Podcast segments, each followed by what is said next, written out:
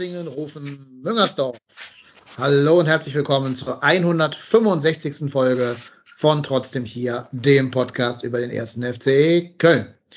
Der besagte erste FC Köln gewinnt dank eines späten Tores vom eingewechselten Anthony Modest knapp mit 1 zu 0 gegen die Eintracht aus Frankfurt und äh, zementiert damit einen der oberen Drittelplätze in der Tabelle.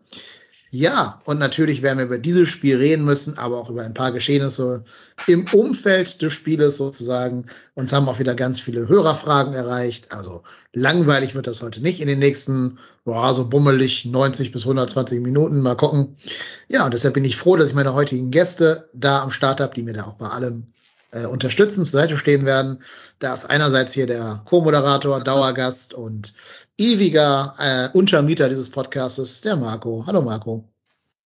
Hi, der hört übrigens gerade auf dem zweiten Ohr die Champions League Hymne. Die Besten! ich wollte gerade fragen, ob du dich für einen singen willst und dann warst du mir Nein, schon einen nein. Schritt voraus. Ich, weiß- ich kenne die gar nicht richtig. Ich weiß gar nicht, was die da. Ich weiß, ich habe mir, den- mir den Text ehrlicherweise noch nie angehört. Sie Ist das nicht die einfach so Besten. eine Aneinanderreihung an von irgendwelchen die Champions, die Besten oder Die so? sind die Champions, die Besten, sie alle sind hier oder so ähnlich, ne, oder? Ich guck's mal nach. Ich meine, der wird auch in allen verschiedenen Sprachen gesungen von Leuten. Ja, ja, die genau. sind, ne? Ja. Da müssen wir ja lernen. Ja. Nein, auch da singen wir unsere Hymne dann, wenn es soweit wäre. Ja.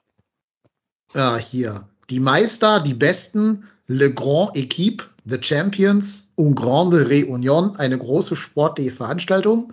The Main Event, die Meister, die Besten, Le Grand Équipe. Ja, dann singen wir auf ja Französisch. also, also, also, äh, wer? Also, für wen kann diese tatsächlich Hymne denn besser geschrieben sein als den ersten FC Köln?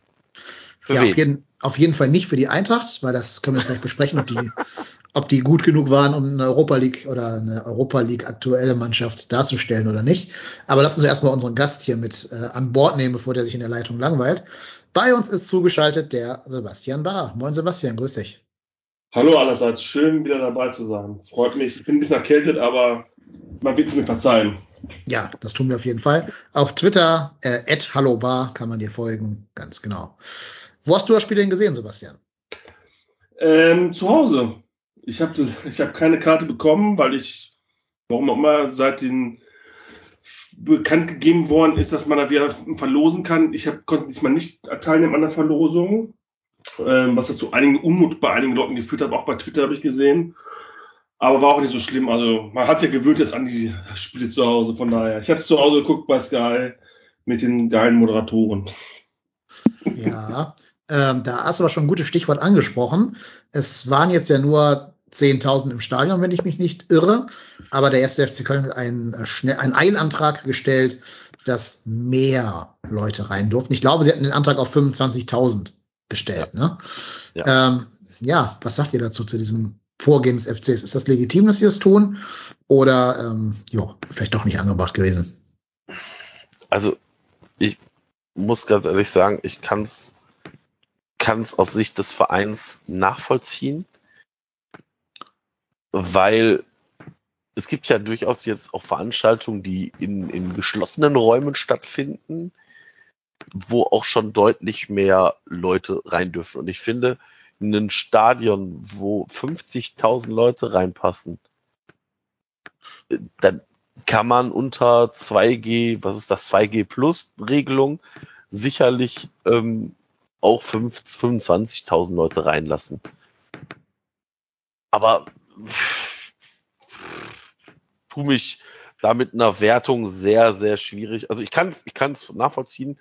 Der FC ist halt ein Verein, der das halt irgendwie versuchen muss. Im, im Idealfall ähm, klappt das, dann ist das so, aber ja, hat halt nicht geklappt. Ja, dann ist es auch so, ne? Ich meine.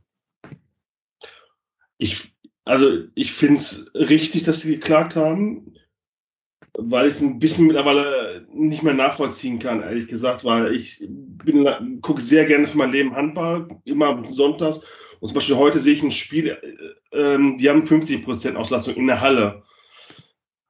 Mhm. Und dann hat der FC, der auch lange Zeit ein bisschen als Vorreiter innerhalb der Bundesliga gegolten hat oder ähm, hat, kriegt nur 10.000 erlaubt, wo ich mir denke, die sind draußen.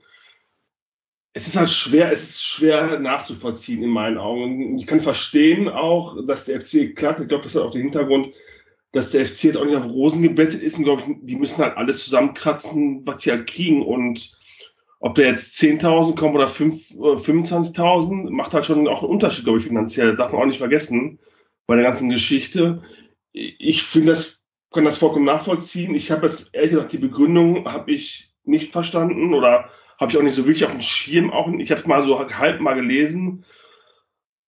Also wie gesagt, ich kann es ich kann's, ich kann's verstehen, dass der FC geklagt hat und ich kann nicht verstehen, dass es abgelehnt worden ist. Aber es hat ja bald eh erledigt ja, das abgelehnt worden ist. Ich glaube einfach, dass kein Gericht sich den Schuh anziehen will, da Präzedenzen zu schaffen, auf die sich natürlich jeder Trottel berufen wird. Es kann ich sogar ein Stück weit nachvollziehen, dass das dann wäre so eine so ein politisches Urteil war, wo natürlich Gericht an sich nicht politisch äh, handeln darf, ist mir schon bewusst. Aber ähm, ja, gut. Ist jetzt wie es ist. Ähm, wir haben jetzt noch 14 Tage, bis wieder, ich glaube, die Hälfte rein darf. Ne? So haben wir gerade nachgeschaut. Und dann sind es noch ein Monat bis wieder Vollauslastung, bis zum Freedom Day, wie die FDP und auch die AfD sagen würden. Ähm, ich gucke gerade, 20. Februar ist dann das Spiel gegen äh, Borussia Dortmund mit voller oh. Kapelle. Mensch, das ist doch mal, also wenn ein Spiel dann eigentlich Dortmund ein schöner Gegner, noch schöner natürlich Derby gewesen, aber okay. Ähm, aber in Köln gegen Dortmund mit 50.000, ja, klingt gerade nach einer sehr, sehr charmanten Vorstellung, muss ich sagen. Mhm. Ja. Ja, ja. Also ich glaube irgendwann, also tatsächlich muss ich mittlerweile sagen, ich kann das alles, diese ganzen Corona-Maßnahmen auch nur noch partiell verstehen, weil wenn man geimpft ist, geboostert ist, also ich frage mich dann immer so, wie soll, warum soll ich jetzt darauf verzichten, nur weil ein 70-Jähriger sich nicht impfen lassen möchte? Ich habe da, ich habe echt mittlerweile die, wirklich, ich habe keine Lust mehr. Ich kann nicht mehr. Und ich kann das auch verstehen, dass, also ich kenne ja auch einige Leute, denen es genauso geht, die sagen, ich, ich habe keinen Bock mehr zu verzichten. Also tatsächlich, am Anfang von der, der, der Corona-Maßnahmen konnte ich das alles nachvollziehen. Ähm, aber es ist jetzt ja nicht so, dass es keine Impfangebote gibt. Und wer sich jetzt, glaube ich, mittlerweile nicht hat impfen lassen, der darf es nicht. Das ist was anderes. Oder der will es nicht. Und da kannst du egal, glaube ich, was machen. Und irgendwann musst du halt auch einfach sagen, so, ja, okay, alles klar, du willst dich nicht impfen lassen. Ja, dann lebt mit der Konsequenz. Ja, aber gerade du mit deinen Kindern zu Hause, die dürfen noch gar nicht, deine Zweijährigen. Also unter ja, genau, Zweijährigen. Das ist richtig. Unter zwei dürfen nicht, aber tatsächlich, also mein, mein mein, mein Sohn, der ist ja jetzt schon, der wird sechs, der ist doppelt geimpft. Ja, ja, klar. Und ähm, aber äh, klar, aber das ist, aber nochmal, das ist, liegt ja in jeder, in jeder Verantwortung selber, zu sagen, setze ich mich persönlich dieser, in Anführungsstrichen, Gefahr aus, mich zu infizieren. Und wenn ich persönlich für mich entscheide, nein, ich möchte das nicht, dann bleibe ich halt dieser Massenveranstaltung fern. Aber das ist ja immer, ich sag mal, die, die eigene Entscheidung. Das muss ja dann jede Familie, jeder Mensch für sich selber treffen. Und ähm, ja, also ich finde es aktuell sehr, sehr schwierig. Ich kann Wie da, das, da wenig Kapazitäten für. Wie ist das eigentlich, wenn dann Freedom Day ist, also 20. März? Ist dann trotzdem noch 2G mit Vollauslastung oder 2G Plus oder darf dann jeder rein? ich gehe davon, also so wie ich das verstanden habe, ist dann eine 2, also eine 2G Plus Regelung. Also, okay, also Freedom für, für Geimpfte, Geboosterte. Genau, Freedom für Geimpfte ja. und nicht Freedom für alle, sondern okay. Wahrscheinlich. Äh, also ich glaube, nicht, also so wie ich das verstehe, ist, glaube ich, ab 20. März ist einfach, dürfen alle. Also, Bist du ja sicher? Also Das klingt unintuitiv irgendwie. im letzten, also wir, das hatten wir ja vorher, vorhin schon mal, vom 4. März bis 19. März ist 2G, 2G Plus. In einem letzten Schritt sollten ab dem 20. März alle tiefgreifenden Schutzmaßnahmen entfallen. Also es klingt für mich danach, also, also dass dann alles Corona vorbei ist. Hm. Also hätte, ich jetzt, hätte ich jetzt ein Problem mit, wenn das so wäre. Also dann würde ich ja wieder nicht ins Stadion können, weil da irgendwelche ungeimpften, ungetesteten Hansel rumspringen, die dann für mich als Mensch der Risikogruppe ein Problem darstellen. Das ist dann für Also- mich keine Freedom. Also, Also für mich ich, persönlich. ich, also ich, ehrlicherweise kann ich mir das noch nicht so ganz vorstellen. Ich glaube eher, dass es dann eine 2G-Veranstaltung wird und die Maßnahmen, also die Beschränkung einfach aufgehoben wird. Das glaube ich nämlich auch eher, weil man will den ja auch nicht irgendwie, also klingt jetzt ein bisschen doof, aber dann gewinnen doch diese AfD-Spaziergang Hansel, oder? Wenn man, Ja, das ist, ich steht aber außerdem soll es möglich bleiben, in bestimmten Bereichen Testpflichten vorauszusetzen, sowie den Impf-, Genesen- und Teststatus zu überprüfen. okay. Heißt es von der Bundesregierung zum Vorgehen ab dem 20. März. Also hm. ist es, Ja. äh, wie, ist es wie immer relativ ähm, undurchschau Ja, undurchschaubar. Ich finde es halt, äh, ja, lassen wir lassen wir mal zukommen. Ich finde dieses Thema auch nur noch nervig. Lass es auch komplett nur noch über mich ergehen. Ähm, das ist halt echt, ist ein, es nervt nur noch, weißt du, also wir, sind- wir sind so auf der Zielgeraden und jetzt, ja, ich, es ist so äh, immerhin wischiwaschi hin und her, man, man weiß halt nicht, man weiß halt nicht, was ist jetzt sinnvoll, was ist nicht sinnvoll. Ich finde es ich find's schwierig. Also, wir, sind, wir sind jetzt seit vorgestern wieder aus der Quarantäne raus. Wir hatten jetzt auch auf der Zielgeraden quasi noch, hatten wir auch noch Co- Corona bei uns in der Familie, ähm, durch meine Tochter in der Kita. Ja, es ist alles, du kriegst auch sch- schlecht Infos vom Gesundheitsamt. Also, hat sich noch keiner gemeldet bei uns. Ich weiß noch nicht, wenn es überhaupt noch mal, wie, das, wie das jetzt alles ist. Ja, lass uns, lass uns über Fußball reden. Das glaube ich, ja, ist Ja, ja, ein besser- schöneres, besser ist das. und angenehmeres Thema als, als so ein komisches Corona-Thema. besser ist das, wenn wir es hier auf den Fußball beschränken. Ja. Ich genauso. Einfach nur als letzten Satz, äh, ja, wenn das wirklich ohne irgendwelche 2G und 3G-Regeln ist, ist der Stadionbesuch für Menschen der Risikogruppe wie mich schon wieder ausgeschlossen und ich würde sehr, sehr gerne mal wieder ins Stadion gehen. Ach ja, äh, ein, bleibt ein ferner Traum erstmal. Gut, aber jetzt Fußball. Ähm, wer auch mal wieder ins Stadion, sogar in den Innenraum durfte und noch genauer zwischen die Pfosten, ist Timo Horn. Da nämlich Marvin Schwebe, jetzt sind wir wieder bei dem Thema, aber da Marvin Schwebe leider Gottes an Corona erkrankt ist und ähm, in Quarantäne geschickt wurde. Ich habe gehört, es geht ihm gut, hat ja auch Steffen Baumgart nachher noch gesagt, also keine Symptome oder keine schweren oder irgendwas. Also scheint nichts Schlimmes zu sein, kein schlimmer Verlauf, aber er kann leider nicht mittun und so hat Timo ähm, seinen Einstand wieder feiern dürfen nach, seitdem er seit November nicht mehr zwischen den Pfosten stand. Hat sich auch direkt mal so ein bisschen like a boss eingeführt, wie man so sagt, mit diesem äh, Aussteigen lassen gegen, wer war das denn? Boré oder was? Ich weiß es nicht. Ein Frankfurter ja, auf jeden Boré. Fall. Ja, Boré. Genau. Ja. Ähm, das war schon ein geiler Move, den ich, glaube ich, hier in fünf, sechs Jahren noch nie von Timo gesehen habe. Also in den in zehn Jahren, wo er hier spielt, noch nie gesehen habe. Äh, muss ich sagen, Respekt, so zurückzukommen, nachdem er ja doch sehr kritisiert wurde. Und ja so ein bisschen ja auch es Leute gibt, die auf seine Fehler gewartet haben, ne? um, um sagen zu können, ich hab's euch doch gesagt. Ne? Wird uns ja auch gerne vorgeworfen, dass wir so drauf sind, aber ja, also ja, soll jeder mal Also tatsächlich muss ich ganz ehrlich sagen, bei diesem Ding, wo er den sich selber durch die Beine nach hinten legt und dann, ich glaube, um Boré rumspielt. Also ich habe tatsächlich gedacht, jetzt tritt er auf den Ball, rutscht aus und haut das Ding in sich selber noch rein. Also ich, ich habe ich hab ihn tatsächlich, also tatsächlich habe ich hätte fast damit gerechnet, dass das schief geht. Ähm, ich persönlich bin aber sehr, sehr froh, dass Timo tatsächlich zu Null gespielt hat. Ja, genau. Und er durfte ganz am Ende, letzte Sekunde, auch nochmal eine Aktion haben. Also ihm gehörte die erste Aktion mit diesem Aussteiger und die letzte. Ja, dieser, ja, nicht so tolle Schuss oder also ein Schussrückgabe von, Ja. ich glaube, Horge war das. Ähm, ja, gut, dass er da am Posten war und der unten war, aber gut, den muss er auch halten. Ähm, aber es war schön für ihn, dass er zwei gute Aktionen hatte.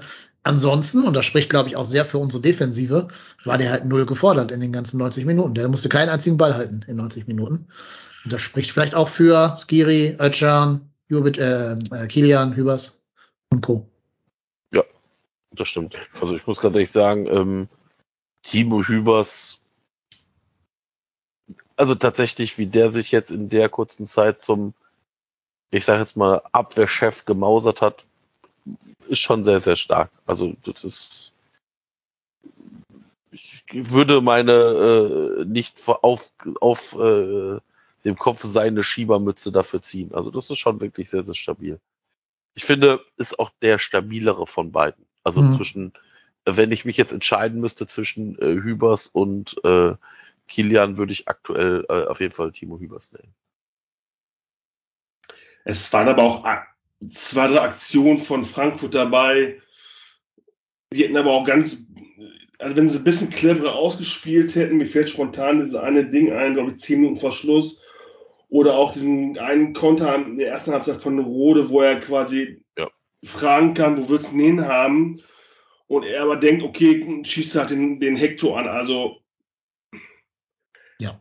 hätte, hätte Frank Frank, bei Frankfurt scheint es ja vorne auch nicht gerade zu stimmen, ähm, wie ich das so rausgehört habe. Also ich fand es, war, es war gut, was sie teilweise gemacht hat. Ich fand vor allem Hübers auch deutlich stärker, muss ich sagen, weil Kilian auch diesen Querschläger zu dieser riesigen Rode-Chance hat und auch bei dieser anderen Aktion auch unglücklich reingerutscht ist und dann wieder dabei rausgesprungen ist. Fand ich noch stärker, aber muss auch echt sagen, so ein Spiel hätten wir letztes Jahr verloren. Oder wenn du, ja. wenn du absteigst, verlierst du das Ding. Durch, ja. ein, durch ein so ein Ding, jetzt stehst du halt Anführungsstrichen oben, also für unsere Verhältnisse ganz weit oben. Und da hast du auch das Spielglück. Also das war jetzt nicht so, also es war, es war gut, was die beiden gemacht haben, da waren aber auch, wie gesagt, zwei, drei Dinge, die hätten böse nach hinten losgehen können. Das nur so viel. Ja, definitiv. Also ich habe auch gedacht, gegen zum Beispiel Leverkusen geht dieses Spiel anders aus, wenn da halt nicht äh, Lindström und Horge anlaufen oder Kamada, sondern Diaby, Wirtz und keine Ahnung, wer noch alles rumwirbelt bei denen. Ähm, klar, das auf jeden Fall. Trotz allem, was du der Mannschaft nie absprechen kannst, und das äh, hast du ja auch nicht vorgehabt, ist der Einsatz. Also die haben ja immer noch geschafft, sich dazwischen zu werfen, zwischen die Schüsse. Allein, dass Hector eben auf der Linie steht und da den den Oberschenkel zwischenkriegt bei der, bei der Rode Chance. Ähm, dass dann Kilian, als er einmal von, ich glaube, Kam Kamada äh, vernascht wurde, trotzdem noch in der Szene drin bleibt und dann den zweiten, die, die Querhereingabe von Kamada nochmal ablockt. Das sind Szenen, die sprechen für mich dafür, dass die Mannschaft wach ist, dass sie nicht so in diesem, diesem Gisto-Lari-Fari-Modus drin sind, wo nachher alle sich gegenseitig den Fehler zuschieben. Wer war es denn jetzt schuld von euch? So. Ähm, und das ist für mich situationsbedingt auch ein Kompliment an die da hinten. Die bleiben halt wach. Die haben natürlich Schwächen, das sind nicht, also da ist jetzt keiner im Verdacht, nächstes Jahr von, von Real Madrid weggekauft zu werden als Ersatz für Sergio Ramos. Aber ähm, die sind wach, die sind gallig darauf, ihre Zweikämpfe zu gewinnen. Äh, und die haben eben auch Bock drauf, so Zweikämpfe zu führen. Und die bleiben halt drin in den Situationen. Und das finde ich viel, viel wert und ähm, das macht mir ein positives Gefühl für die kommenden Spiele. Und man muss auch den Herrn Schmitz mal wieder hervorheben. Also gegen Kostic ist es auch, auch keine Laufkundschaft ähm, in, der, in der Bundesliga, auch wenn er jetzt länger verletzt war, aber das, der ist schon eine Rakete und glaube ich, der Kostic hat kein Land gegen den Schmitz gesehen, ne? Also Respekt mhm. auch mal nochmal an dieser Stelle nochmal an den, an den Kollegen Benno Schmitz, so. Ja, also allein, dass wir die ganze Saison kein einziges Mal über die Rechtsverteidigerposition geredet ja, haben, ist Wahnsinn, ja. Ist, glaube ich, das größte Kompliment, was von Benno Schmitz und indirekt auch Steffen Baumgart machen kann, den ihr erst zu dem gemacht hat, der jetzt quasi ist. Ähm, da hatten wir vergangene Saisons, wo wir schon überlegt haben, da irgendwie Katterbach Zweck zu entfremden als Rechtsverteidiger, damit da irgendwer steht, den man so halbwegs Bundesliga tauglich hält. Ähm, aber allein, dass die, die, diese Diskussionen jetzt vorbei sind, spricht total für die Entwicklung, die Benno Schmitz in der späteren Phase seiner Karriere nochmal durchgemacht hat. Ja. ja, das ist tatsächlich, also tatsächlich muss man auch sagen, äh, finde ich, also nicht nur, nicht nur die, nicht nur die vier äh, da ganz hinten drin, sondern ich finde auch Skiri, Ötchan, wie viel die da hinten auch äh, mit aushelfen, ist tatsächlich auch stark. Und das ist halt tatsächlich dieses Mal eine, eine, eine tatsächlich geschlossene Mannschaftsleistung gewesen, wo ich keinen oder ich sage jetzt mal vorsichtig wenig habe, wo ich drüber meckern kann und möchte. Und das ist tatsächlich bei mir ein, ein, ein Rasgut. Äh, meine Mecker-Front ist ja relativ stark vertreten, aber tatsächlich ähm, gibt es da nicht so sonderlich viel, was jetzt ganz, ganz, ganz schlecht war. Und was man auch sagen muss, ist, wir haben halt im ganzen Spiel eine gelbe Karte gesehen. Das zeugt halt auch, also ich habe auch jetzt keine Szene im, vor Augen, wo es hätte auch noch mal gelb unbedingt zwingend geben müssen. Und auch das Ding von bei Sebastian Andersson, ob man da unbedingt sofort gelb zeigen muss, weiß ich auch nicht. Aber apropos Andersson, willst du denn über ihn äh, motzen oder hat dir seine Vorstellung doch gefallen? Nein, also die Frage ist halt immer, was erwartest du da von ihm? Und ich glaube halt einfach, dass meine Erwartungshaltung bei Sebastian Andersson deutlich geringer ist als bei anderen.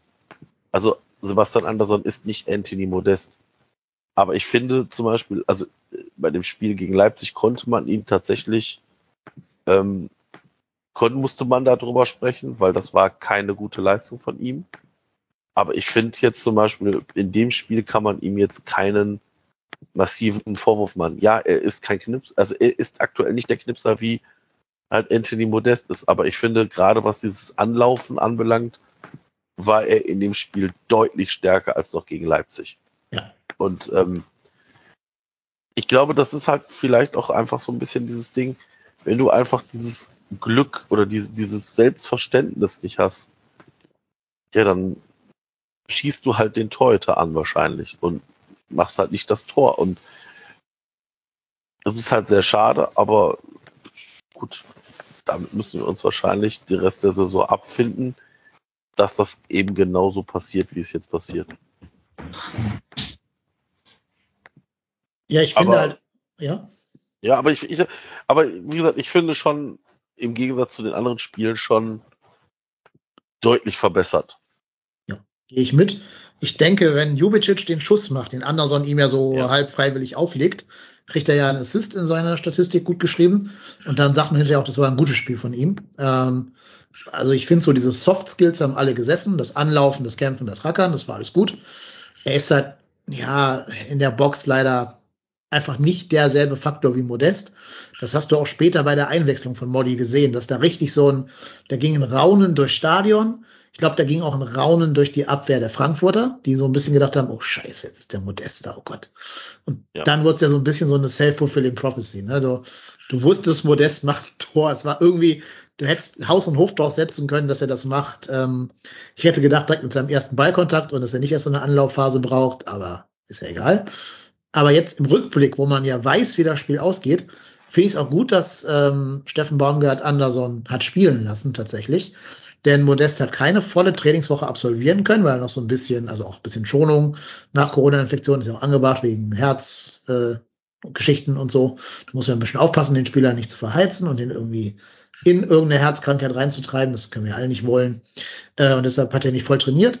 Hat äh, Baumgart später auch gesagt bei diesem Postmatch-Interview bei Sky.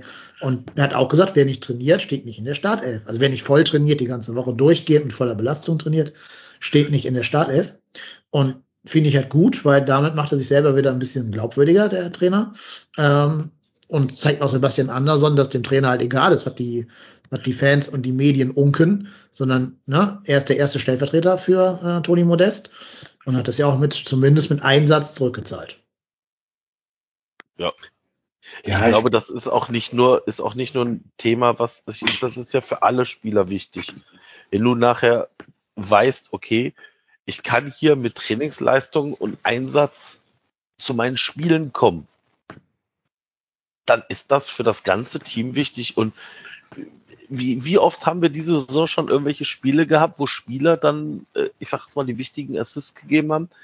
Ich, ich kann mich immer nur an die, äh, ich sag mal, Vorweihnachtszeit erinnern, als auf einmal Kingsley äh, Schindler irgendwie zwei Spiele als der Assistgeber für späte Tore äh, sich rauskristallisiert hat. Also du brauchst halt tatsächlich wahrscheinlich ein 18 konkurrenzfähige Spieler.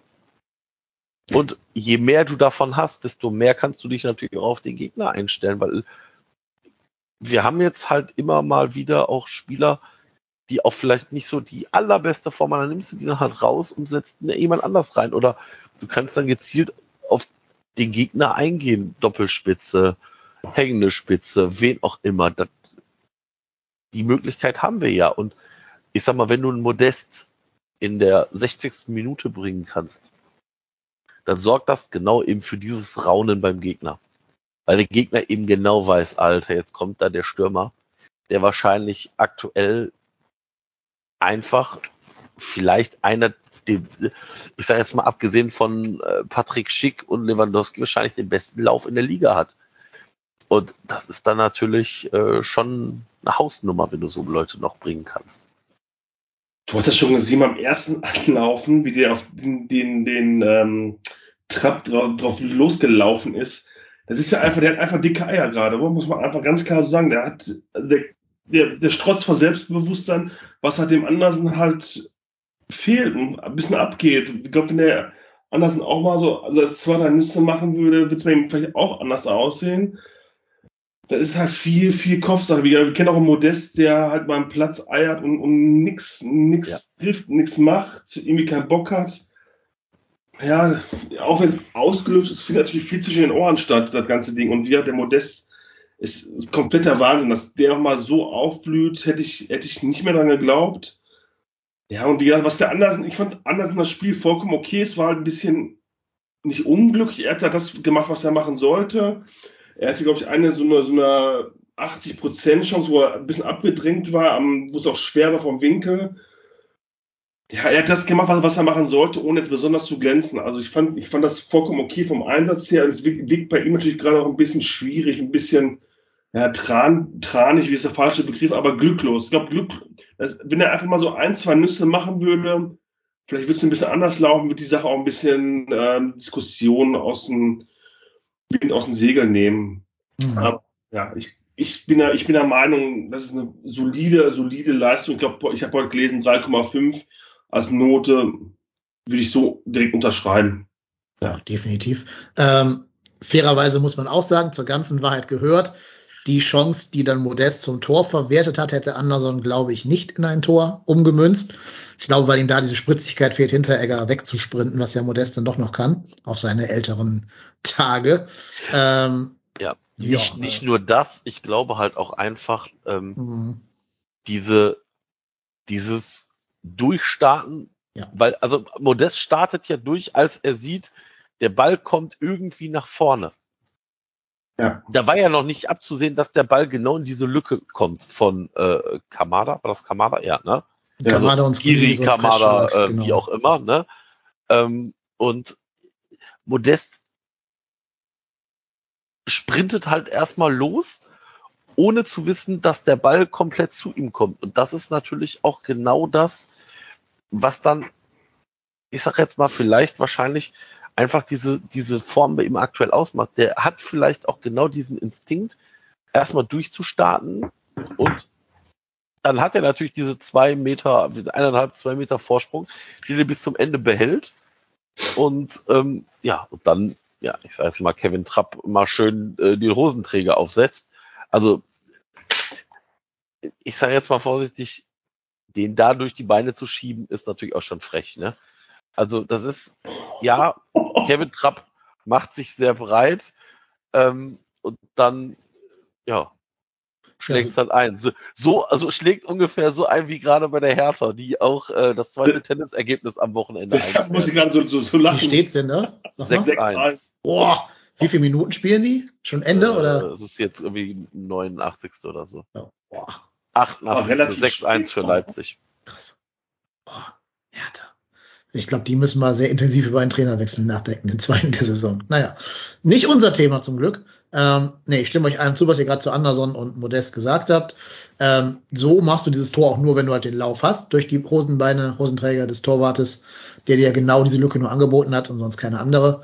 Ähm, ja, wenn du kein Selbstvertrauen hast, dann schießt du den wahrscheinlich direkt entweder übers Tor oder dem Herrn Trapp vor den Latz und dann hält er den halt. Ähm, ja, aber zum Glück hat ja Modest eben diesen Lauf. Und wie gesagt, ich glaube eben auch, dass ein Stück weit halt auch einfach diese Angst vor dem Fehler, dass jetzt Modest auf dem Platz ist, die Eintracht dazu gezwungen hat, diesen Fehler dann zu begehen unterm Strich. Weil sie hat, ne, es ist diese typische self-fulfilling prophecy. Das ist so, wie wenn du sagst, sag jetzt bloß nicht den falschen Nachnamen deines Gegenübers. Nenn ihn nicht Müller, weil der heißt Meier. Dann sagst du auf jeden Fall Müller zu dem Typen. Und Ja. genauso war das, glaube ich, mit der Eintracht und mit Toni Modest. Ja, ist doch gut. Ja, uns. für uns Also auf jeden Fall. Gerne. Also tatsächlich, ich glaube, das ist halt genau das. Ich glaube, das ist halt auch. Wir gewinnen mittlerweile diese Spiele, die so eigentlich ein klassisches 0-0 sind. Mhm. Oder halt die Spiele, wo halt die vielleicht in, im Anspruch, im, im, unterm Strich die bisschen glücklichere Mannschaft gewinnt. Und ja, das ist natürlich schon, schon ganz geil, dass wir aktuell auch dann diese Spiele auch immer sehr spät entscheiden. Das ist halt auch eine, eine Sache, die mir schon aufgefallen ist. Also wir, wir, wir machen die Tore auch immer verhältnismäßig spät. Also es ist natürlich auch einfacher, ich sage jetzt mal vorsichtig, die letzten äh, zehn Minuten inklusive Nachspielzeit so ein 1 zu 0 zu halten, als wenn du das Tor in der 46. machst. Und natürlich. dann FCS äh, 45 Minuten dir einen zurechtgurkst. War das was dran, ja. Also das ist klar, also ich hätte auch gern mal so ein 6-1 gegen die Hertha. Aber das ist halt der Unterschied zwischen Leipzig und uns. Das muss man auch fair und ehrlich sagen. Ja,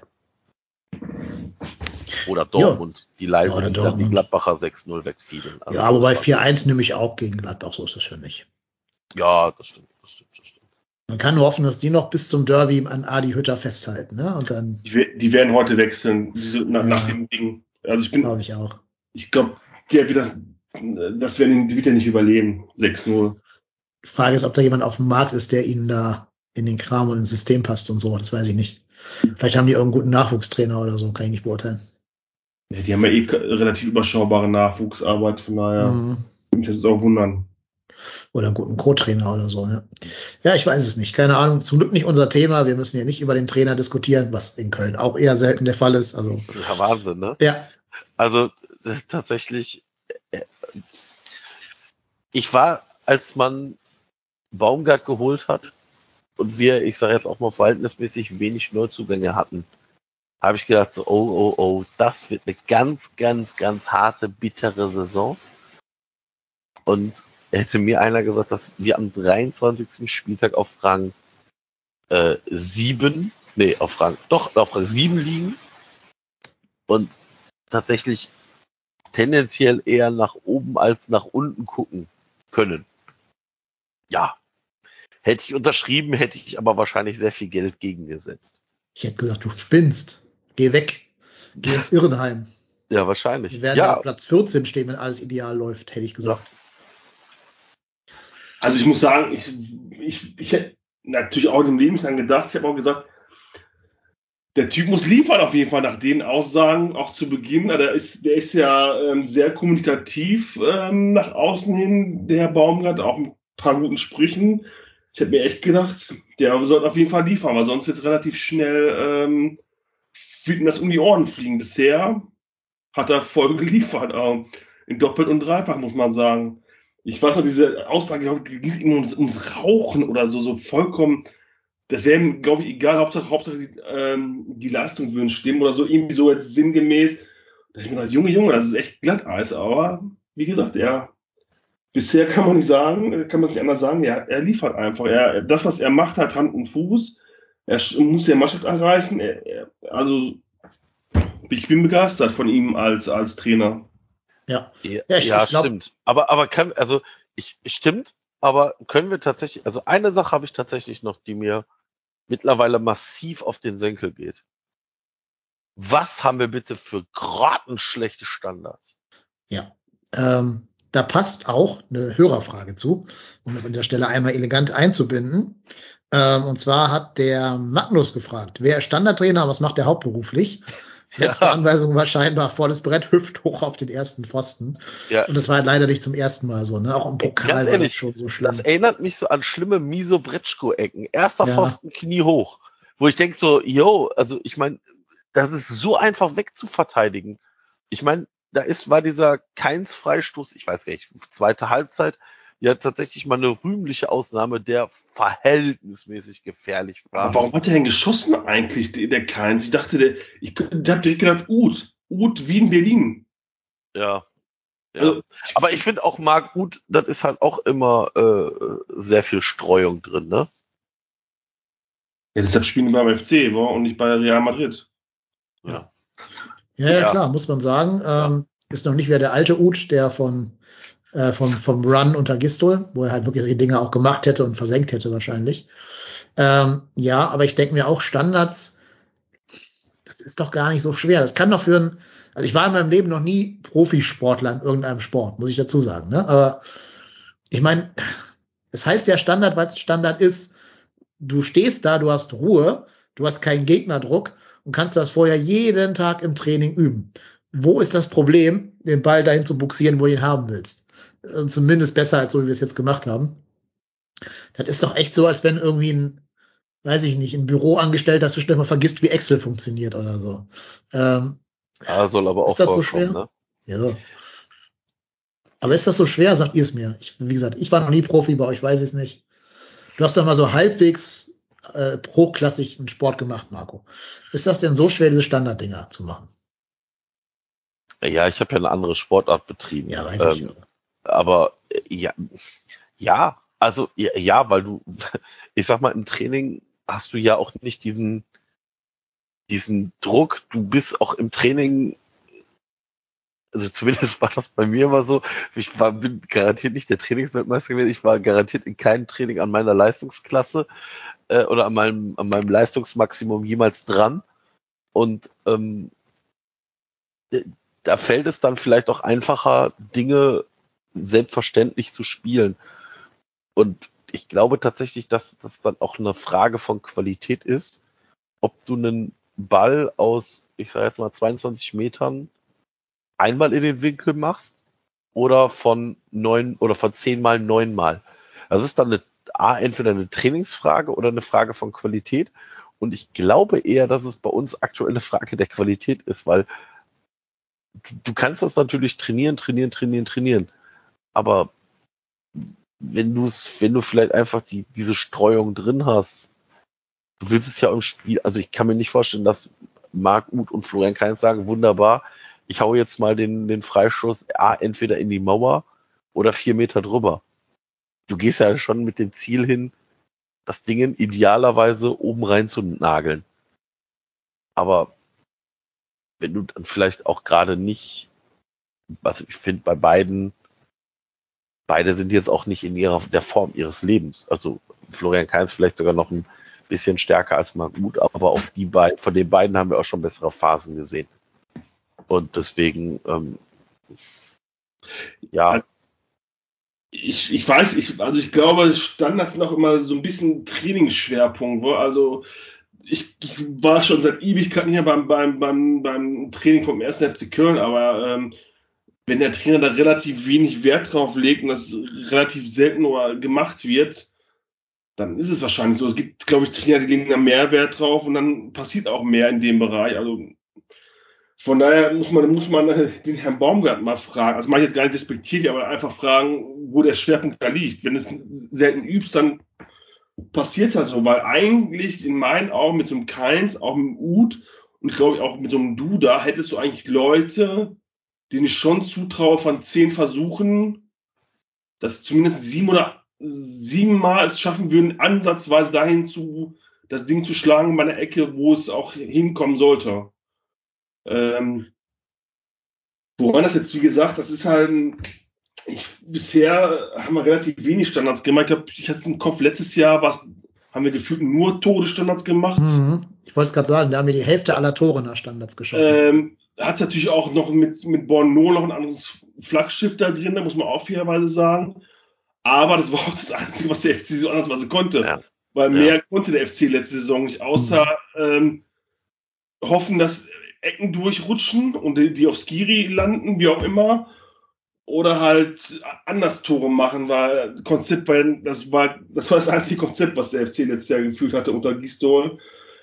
Ja, also wie ich finde das wenn man es nicht übt, dann sieht es wahrscheinlich so aus. Ich würde, ich würde behaupten, dass der FC da nicht viel Wert drauf legt. So kommt es, so würde ich es jetzt mal ohne es zu wissen behaupten. Wobei ich finde, da kann man als Spieler aber mal hingehen und selber nach dem Training noch eine halbe Stunde oder so ein paar Freistöße bolzen. Ne? Also das, das ist ja zum Beispiel das, was Cristiano Ronaldo zum Weltklasse-Spieler gemacht ja. hat, einfach dieser Trainingsfleiß. Ich weiß nicht, vielleicht tun die es ja auch, kann ich nicht beurteilen. Ne? Ähm, ich wollte jetzt nur Sebastians These einfach mal. Aber da ist, glaube ich, jeder, jeder Spieler auch ein bisschen für sein eigenes Glück verantwortlich. Der Fraschis war ja okay vom Keins. Ja, ja, der war gut. Ne? Ja, aber, also, also, aber tatsächlich war das auch die einzige gefährliche Standardsituation, die mir jetzt nachträglich tatsächlich im, im, ja. im Gedächtnis bleibt. Und direkte Freistöße sind eh nochmal ein anderes Thema als Ecken. Weil Ecken kriegst du einfach viel mehr im Spiel. Und um die ging es ja auch bei der Hörerfrage von Magnus. Ähm, ich weiß gar nicht mehr, wer hat denn letztes Jahr die immer geschossen, die dann so gefährlich waren? War das auch schon keins? Ich hätte jetzt mal Keins gesagt, Duda, ja. Bitte? Keins und Duda, ja, hätte ich jetzt auch gesagt. Was hast du gesagt, Sebastian? Meinte ich auch mal Hector? Boah. Hm. Müssten wir nochmal eruieren, ich weiß es gerade echt nicht mehr.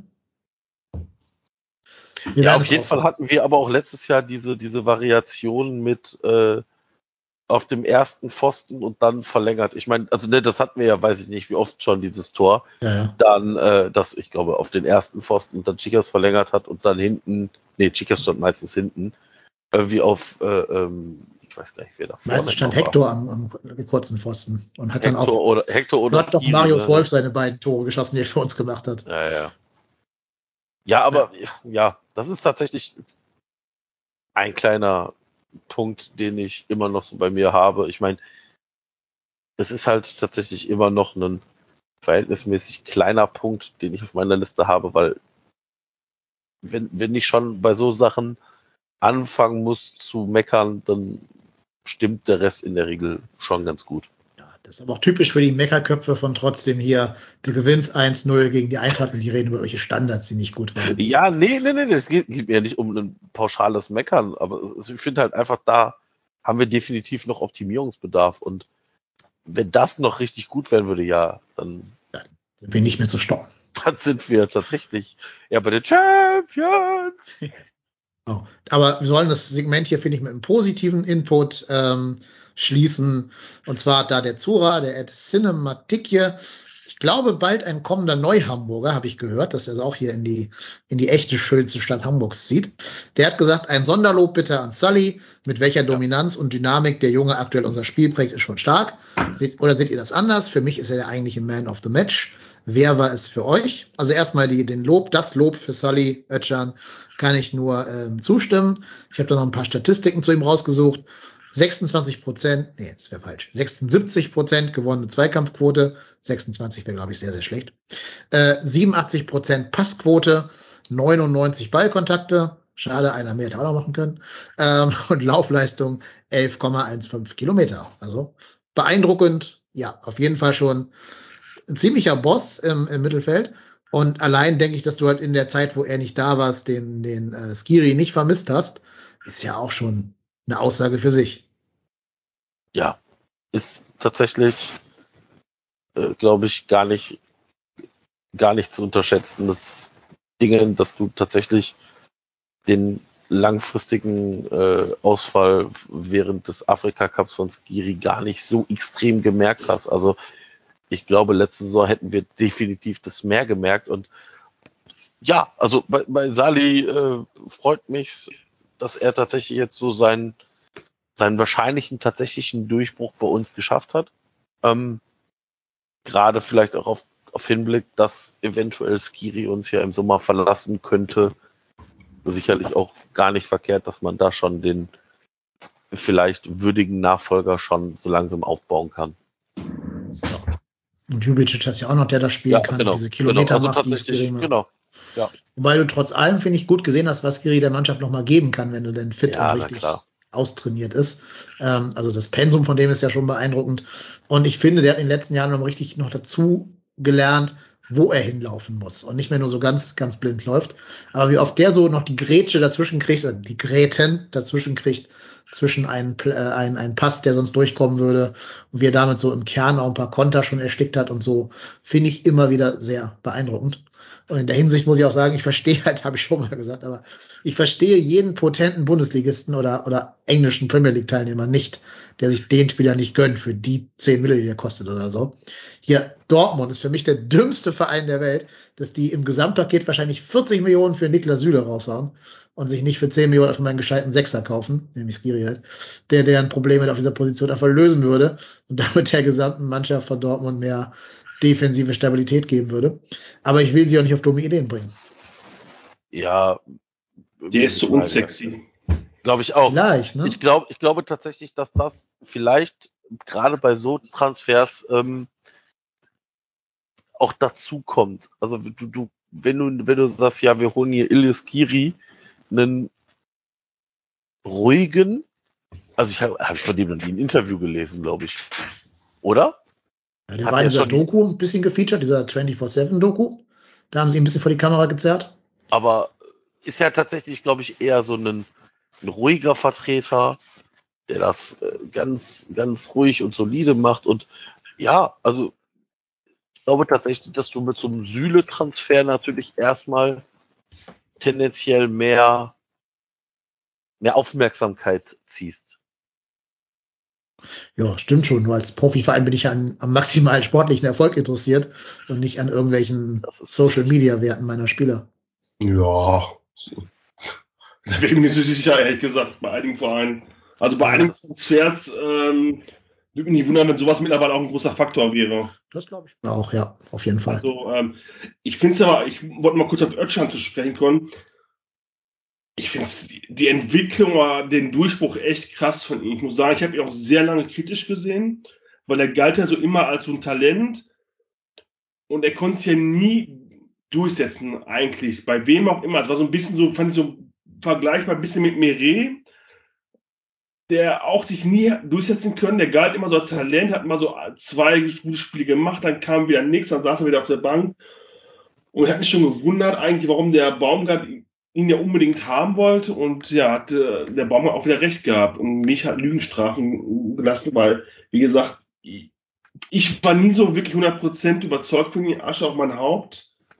Aber jetzt ist er eine absolute Maschine da, der wirklich der marschiert und ich finde dieses Dreier-Mittelfeld oder dieses defensive Mittelfeld, Lubicic, Skiri und Özcan, das ist schon gut, wa? Also sie marschieren da, machen Kilometer, spielen auch einen gepflegten Ball, also das ist schon für unsere Verhältnisse ist das schon echt super und ja, auch wenn man davon ausgeht, dass Skiri uns verlassen wird, obwohl das, davon bin ich auch schon ausgegangen, eigentlich, dass er uns diese Saison verlassen wird, Mhm. hätte ich ja im Leben nicht begrenzt, dass der nochmal ähm, bei uns spielen will, weil ich auch der Meinung bin, der Typ ist die absolute Maschine. Aber habe ich auch schon zu anderen Leuten gesagt, der ist halt zu unsexy, glaube ich, wirklich. Der ist für, für so große Vereine, die ist der zu, weiß ich nicht, ob er zu wenig Spirit hat, also, aber der Typ ist einfach für mich eine absolute Maschine. So ein stilles Rädchen, das einfach konstant und super läuft. Und ich finde den, also ich, ich bin ein großer Skiri-Fan. Wie gesagt, sein Tor gegen Fürth ist für mich unvergessen. Wie er in der 95 Minuten dann nochmal runtermarschiert ist. Also absolut, absolute Legende, der Typ. Und ich würde mir natürlich wünschen, dass er bleiben wird, aber ich kann mir wirklich vorstellen, dass er, dass die letzte Saison gewesen sein wird. Vor allem, der Vertrag läuft ja, glaube ich, nächstes Jahr aus. Ja, Das- jetzt zu Geld machen oder verlängern. Genau. Ent- Entweder Geld machen oder verlängern halt. Also, Gl- Glaubt ihr, wenn, wenn, wenn wir das, falls wir das Wunder schaffen und uns für Europa qualifizieren, dass wir eine Chance hätten, dass er bleibt?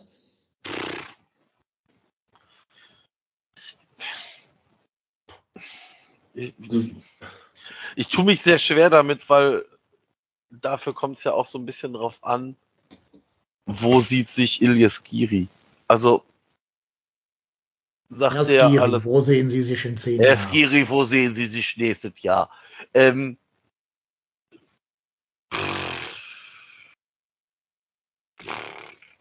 also wenn, wenn er sagt, ich möchte unbedingt, also die Frage ist halt, wo, also wo möchte er hin? Weil ich glaube tatsächlich, dass er in jeder Liga tatsächlich wahrscheinlich spielen könnte. Die Frage ist halt einfach, ob das, ob die Vereine, die dann bei uns vorstellig werden und äh, Geld da in die Hand nehmen wollen, ob das für ihn interessant ist, weil die kann ich halt einfach auch sehr, sehr, sehr, sehr, sehr schlecht einschätzen, wie der vom Charakter ist, ob der jetzt eher so ein Spieler ist, der, der sagt, doch komm, ich fühle mich hier wohl, ich komme mir gut klar. Also wenn das jetzt so ein, so ein, so ein Jonas Hector-Move ist, dann ich glaube, der wird sich sehr genau angucken, wer da auf ihn zukommt. Und wenn da was ist, was ihn interessiert, dann wird man mit dem FC sprechen müssen und wenn dann die Kohle passt, ja, dann, dann wird der FC wahrscheinlich den Move machen müssen und die gehen lassen. Weil tatsächlich, wenn er sagt, nee, also hier verlängern werde ich nicht, dann musst du ihn wahrscheinlich, also musst du ihn verkaufen. Ja, Weil dafür sind wir halt tatsächlich nicht in der Lage zu sagen, ja, du bleibst aber bei uns und dann spielst du hier halt zu Ende. Das, das, das können wir uns halt einfach noch nicht leisten. Nee, und dazu kommt ja aus seiner Sicht auch, der ist jetzt, glaube ich, 26, ne? Ja. Das heißt, wenn nächstes Jahr dann geht, ist er so Ende 26, Anfang 27. Ist ja auch die letzte Chance für ihn, den richtig dicken Vertrag nochmal abzugreifen irgendwo. Du bist ja als Fußballer immer darauf angewiesen, äh, dass du halt nur 16 Jahre lang Geld verdienen kannst, ungefähr, roundabout. Und da musst du natürlich auch gucken, dass du irgendwann mal deine Schäfchen ins Trockene kriegst.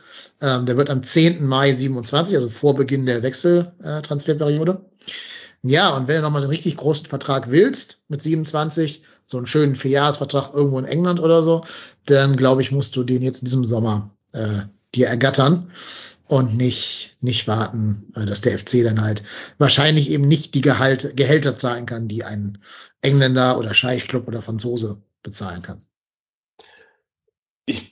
Ich, bin gespannt, wirklich, weil ich eigentlich fest davon ausgegangen bin, dass der, dass der schon letzte Saison gewechselt oder zu, zum Beginn dieser Saison gewechselt wäre.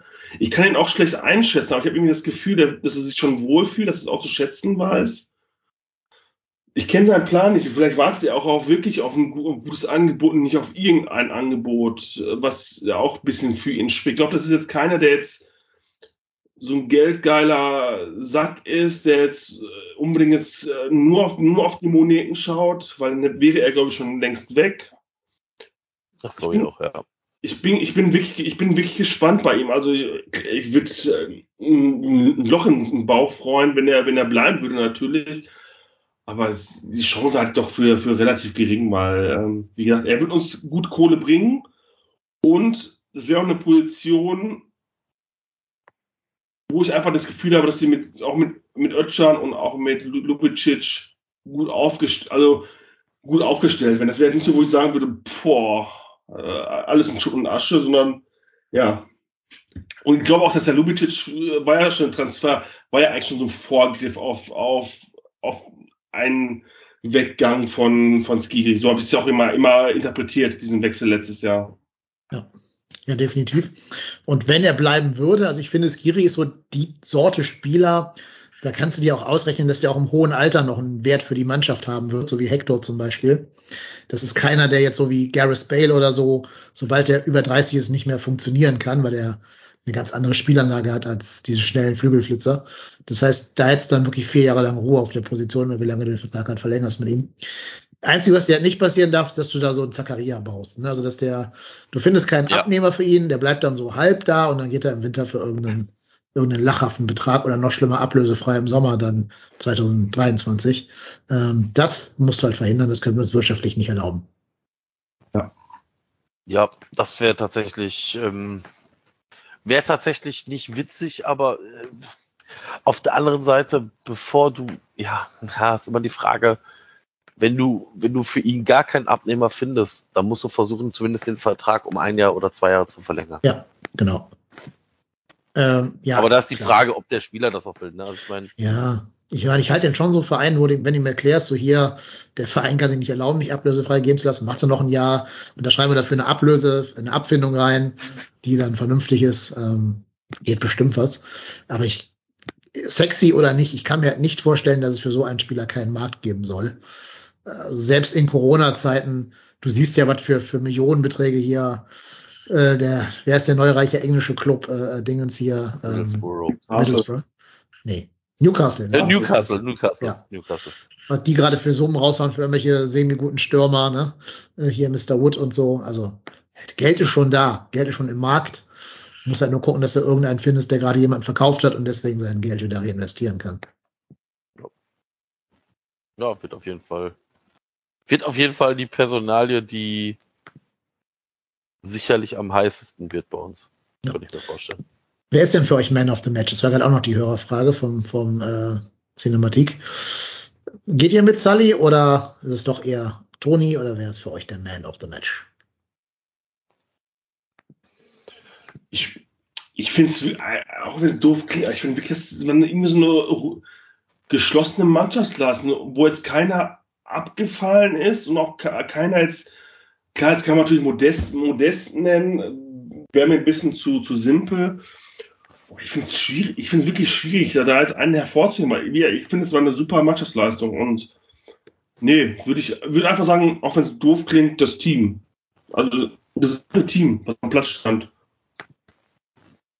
Also ich muss ganz ehrlich sagen, ich sehe da tatsächlich eher Sally, weil Sally tatsächlich über ein ganzes Spiel diese Leistung abgerufen hat und tatsächlich ich das ein bisschen höher bewerte als die Leistung von Modest, die ich jetzt nicht schmälern möchte, aber ich finde Sali Özcan ist für mich schon immer Man of the Match. Na klar, wenn du hier irgendwie bei Twitter oder bei Facebook so eine Umfrage machst, wird wahrscheinlich immer Modest gewinnen, weil der halt das Tor macht. Damit bist du auch, ich sag mal, nominell erstmal irgendwo genannt, aber ich finde, Sali Özcan hat da schon äh, gezeigt, dass er ja einer der wichtigsten Spieler vielleicht auf uns ist. Ja. Ja, wir können uns darauf einigen, dass wir Sully zum Man of the Match machen und dafür nenne ich mein erstgeborenes Kind Anthony, habe ich auf ja. Twitter schon versprochen. Schlechte Nachricht für ihn, ich habe keine Pläne, mich fortzupflanzen, aber naja, man weiß ja nie, man soll ja nie, nie man sagen. Weiß ja nie, man weiß genau. ja nie. Und dann wird es entweder eine Antonia oder ein Antonio oder Anthony oder wie auch immer. Ja, genau. Bei Interesse schreiben Sie eine Nachricht an info trotzdem hier. ja, ich wollte sagen, wir vermitteln hier, äh, also wer, wer, sich, wer sich bereit erklärt, den kleinen Anthony oder die kleine Antonia auf die Welt zu bringen, äh, mit dem Herrn, äh, mit dem Herrn KY Lennep, äh, möge sich bitte melden. Äh, ich nehme eine kleine Vermittlungsprovision. Ja, genau. So, aber zurück zum Ernst des Lebens. Wir haben ja noch ein paar andere Hörerfragen, die wir hier an dieser Stelle gut einbauen können. Ähm, ich rufe sie gerade mal auf. Und zwar finde ich eine ganz spannende Frage vom Zeiselinho. Ich weiß nicht, ob der mit, mit Hertinho verwandt ist vielleicht. Blöde Geschichte da in, in Leipzig heute. Oder in Berlin war es, glaube ich. Aber der hat gefragt, ob wir ähm, schon die Stammelf für den Rest der Saison gesehen haben in dem Spiel gegen äh, Frankfurt. Also natürlich außer der Sturmspitze, wo natürlich irgendwann wieder äh, Modest von Stamm vom Anfang spielen wird. Und natürlich auch hinten im Tor wird wahrscheinlich Schwebe wieder rein rotieren, hat ja Baumgart schon gesagt. Aber haben wir sonst auf den anderen Positionen die Stammelf gesehen? Seine Begründung ist wie folgt. Die Innenverteidigung wird immer stabiler, kleine Wackler ausgeblendet. Hector und Schmidt sind eh gesetzt. Skiri und Sully sind natürlich brutal stark zusammen und ergänzen sich top. Ja. Ja, also kann man, kann ich tatsächlich, glaube ich, wenig entgegensetzen. Ich glaube tatsächlich, dass, ähm, dass da wenig wenig Punkte gibt, ähm, die, die dagegen sprechen. Also ich sehe auch tatsächlich aktuell ist eher so, dass das unsere Stammelf ist. Sebastian, wie siehst du das? Ich würde es genauso sehen. Also die Defensive steht für mich eigentlich zu, so wie sie jetzt gelaufen ist. Ab und zu variierst du was schwierig zu variieren in der Offensive weil ich zum Beispiel eigentlich die Kombination äh, Modest und Thielmann eigentlich sehr, sehr gerne sehe, weil ich finde, dass sie sich sehr gut ergänzen. Also wie gesagt, hinten def definitiv auch im Tor wird wahrscheinlich auch noch Thema sein. Sehe ich auch gesetzt in Schwebe. Also ich finde, dass eigentlich auf von elf Positionen sind für mich sieben bis acht eigentlich 100% safe. Das ja. Offensive, das Offensive ein bisschen abhängt auswärts oder nicht, ein bisschen gegnerabhängig. Hm. Ja, ich glaube auch, die Viererkette hat sich gefunden, das kann man, glaube ich, so sagen, ähm, nach einigen Versuchen und Experimenten und so. Jetzt auch durch die beiden Weggänge hat sich da einiges zurechtgezurrt in der Viererkette hinten drin. Hat ja der Hörer auch schon gesagt, der Zeiselinho, dass äh, natürlich in den Außenverteidigern gar nichts ähm, gerüttelt werden wird wahrscheinlich.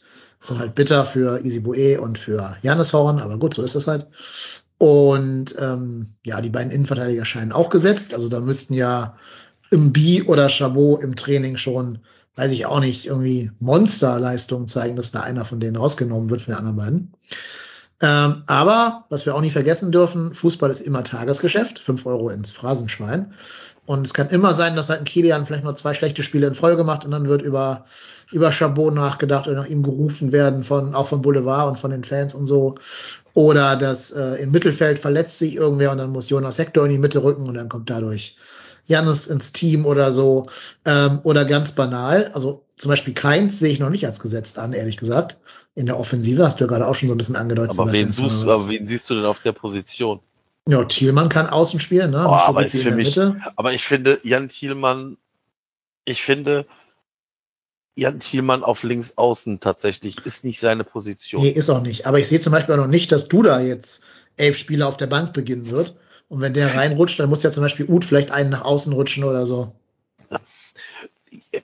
Ja, ja, ich, ich, also ich finde, ich finde gerade diese, also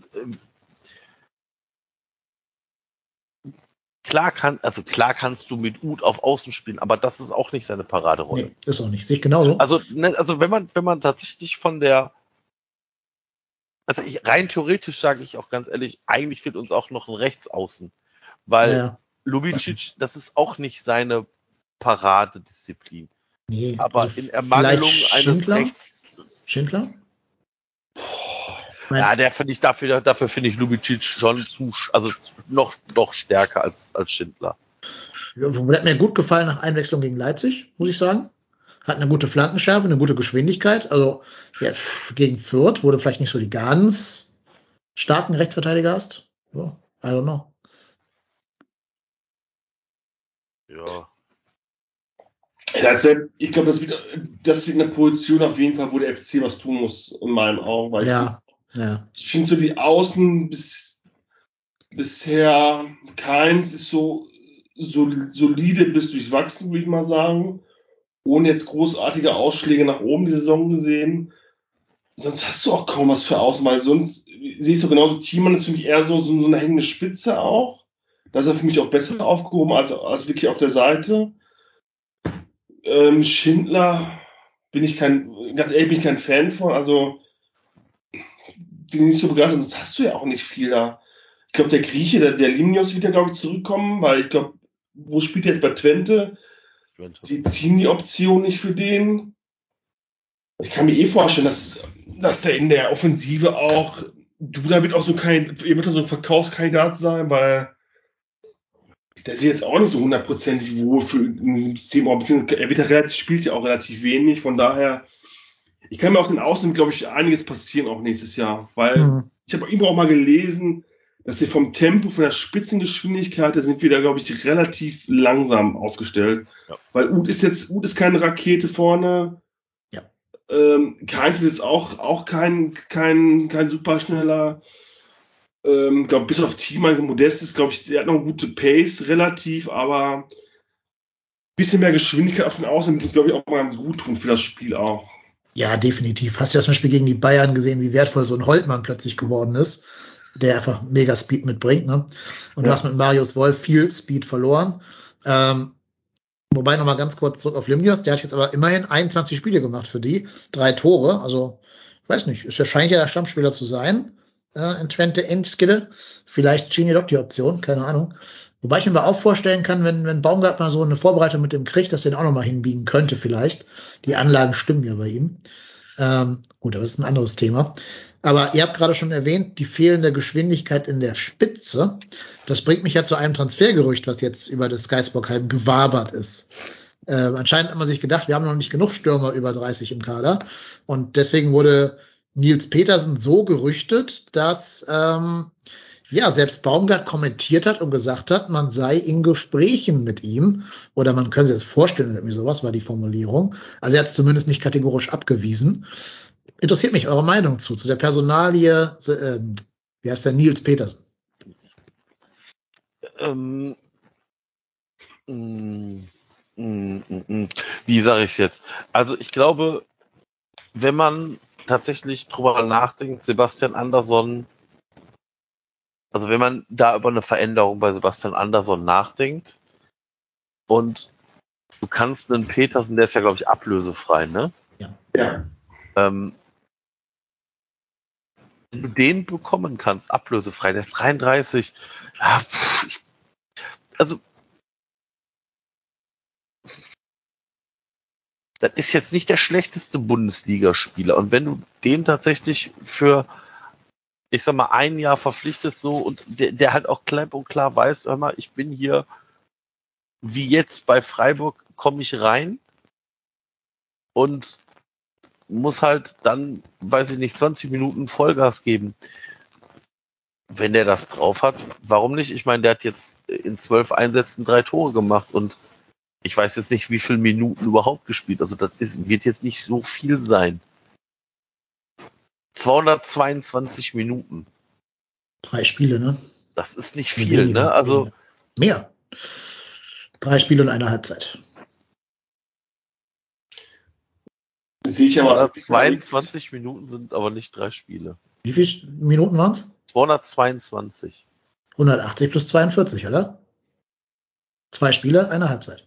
Ja, du hast drei gesagt. Achso, ja, okay. Ja. Ja, okay. Ja, aber da ist halt die Frage, wie, wie fit ist der? Der ist irgendwie am Anfang der Saison war nicht so fit, dann hatte der Knieprobleme. Aber der spielt halt immer so paar Minuten, neun Minuten, vier Minuten, 27 Minuten, mal eine Dreiviertelstunde, aber immer so, ich sag mal so um die 20 Minuten. Ich weiß nicht, ob das, also wenn, wenn, kann er dann nur Stürmer Nummer drei sein. Weil wenn du ihn tatsächlich holst als Stürmer Nummer zwei und du spielst nur mit Modest und Petersen, da hätte ich Bauchschmerzen. Also Weil wenn du tatsächlich damit einer Doppelsturm, also der Doppelsturm Petersen Modest ist jetzt sicherlich nicht schlecht, aber ich weiß nicht, ich weiß nicht, ob wir uns nochmal in diese Gefahren nur mit zwei Stürmern in die Saison zu starten. Ja, gut, du hast ja immer noch Uth, ne? Uth bleibt ja, der geht ja nicht. Ja, aber Marc Uth ist auch kein Stürmer. Marc Uth ist kein klassischer Stürmer. Ich glaube, jetzt Sebastian wollte dreimal was sagen, hat die dreimal von dir unterbrochen worden. Lass wir, ihm Entschuldigung. mal, lass ihm mal zu Wort kommen.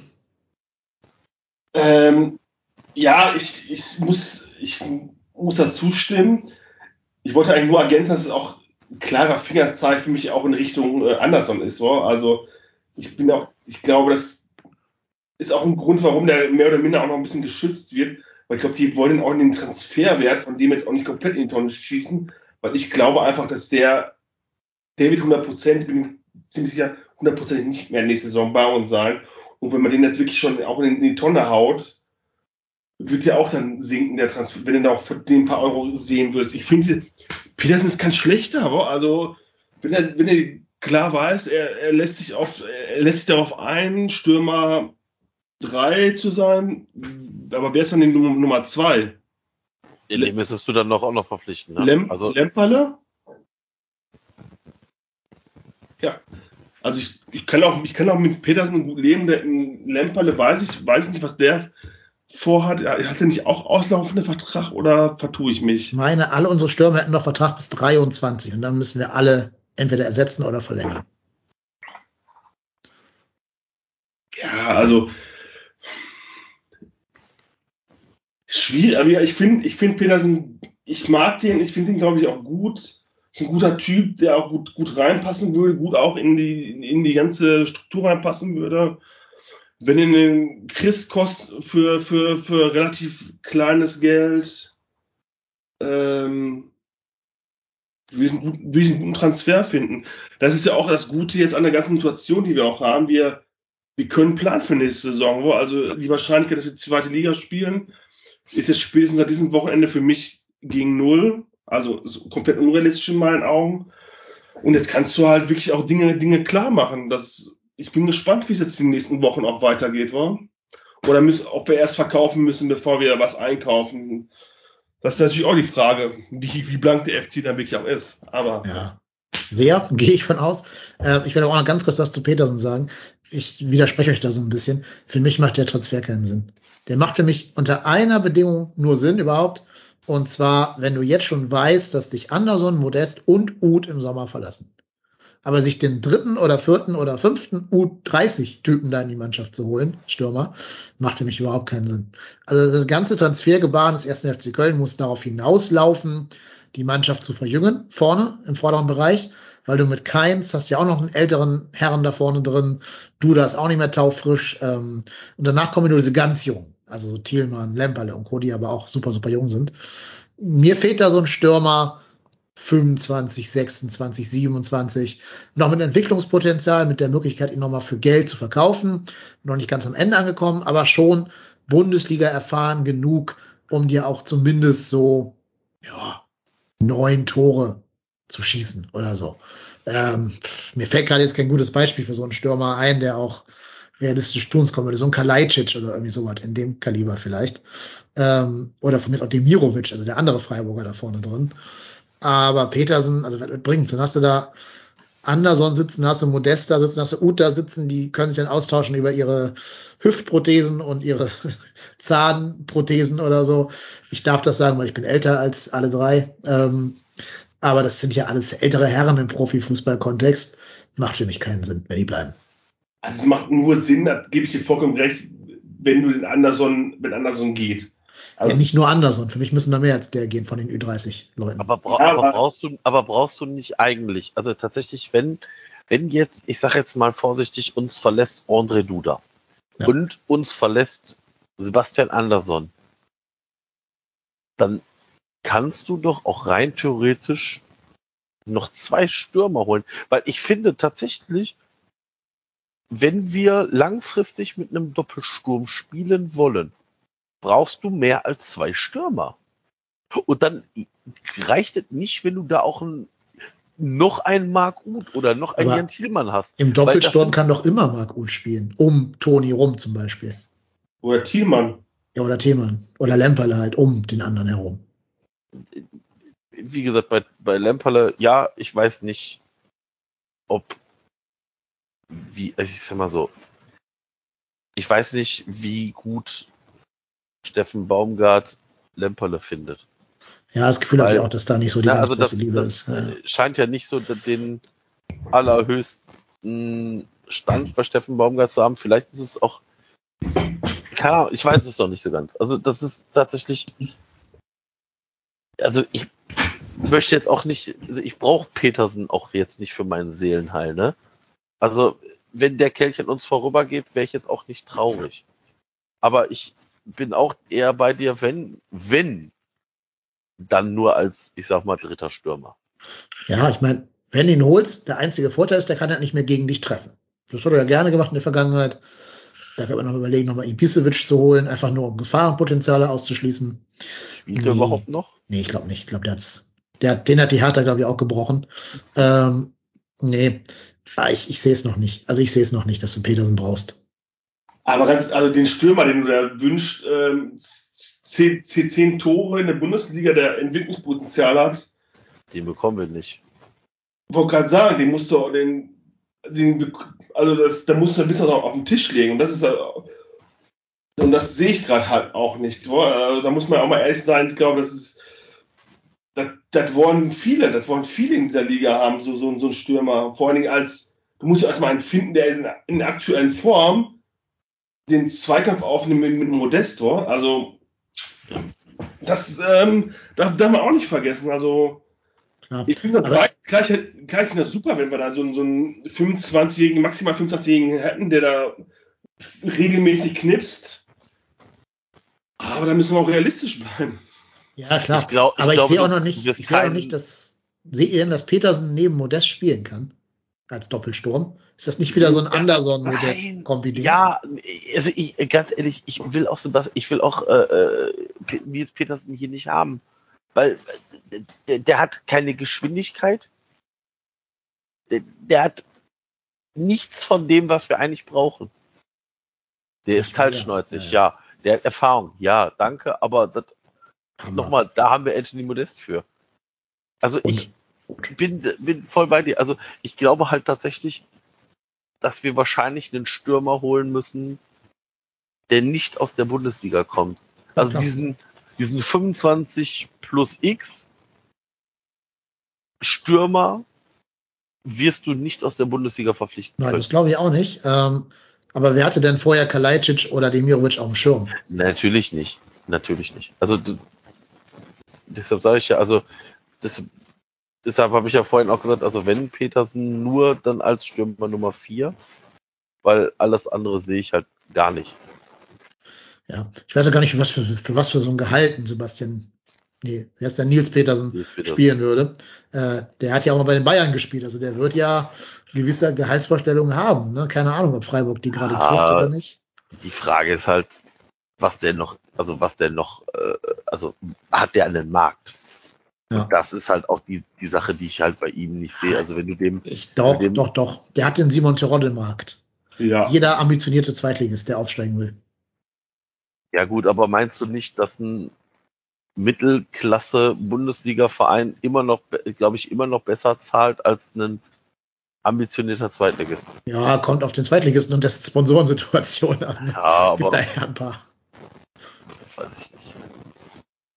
Ja, aber wie gesagt, ich bin, ich bin tatsächlich gespannt. Also Nils Petersen, doch weiß ich nicht. Ja, haben wir jetzt auch schon viel zu lange darüber geredet. Ich bin ein Spieler, der uns gar nicht gehört und der bei anderen Vereinen spielt. Ähm, gut. Ja, ich schaue mal, ob wir noch spannende Hörerfragen haben, sonst können wir auf, den, auf die Vorschau zu sprechen kommen. Ähm, nö, nö, nö. Nur der FC und Union haben in der oberen Tabellenhälfte eine negative Tordifferenz. Kann das noch ein Problem werden? fragt der Ed Komakose. Ja, klar. Nee. Ja, die Frage ist halt, ähm,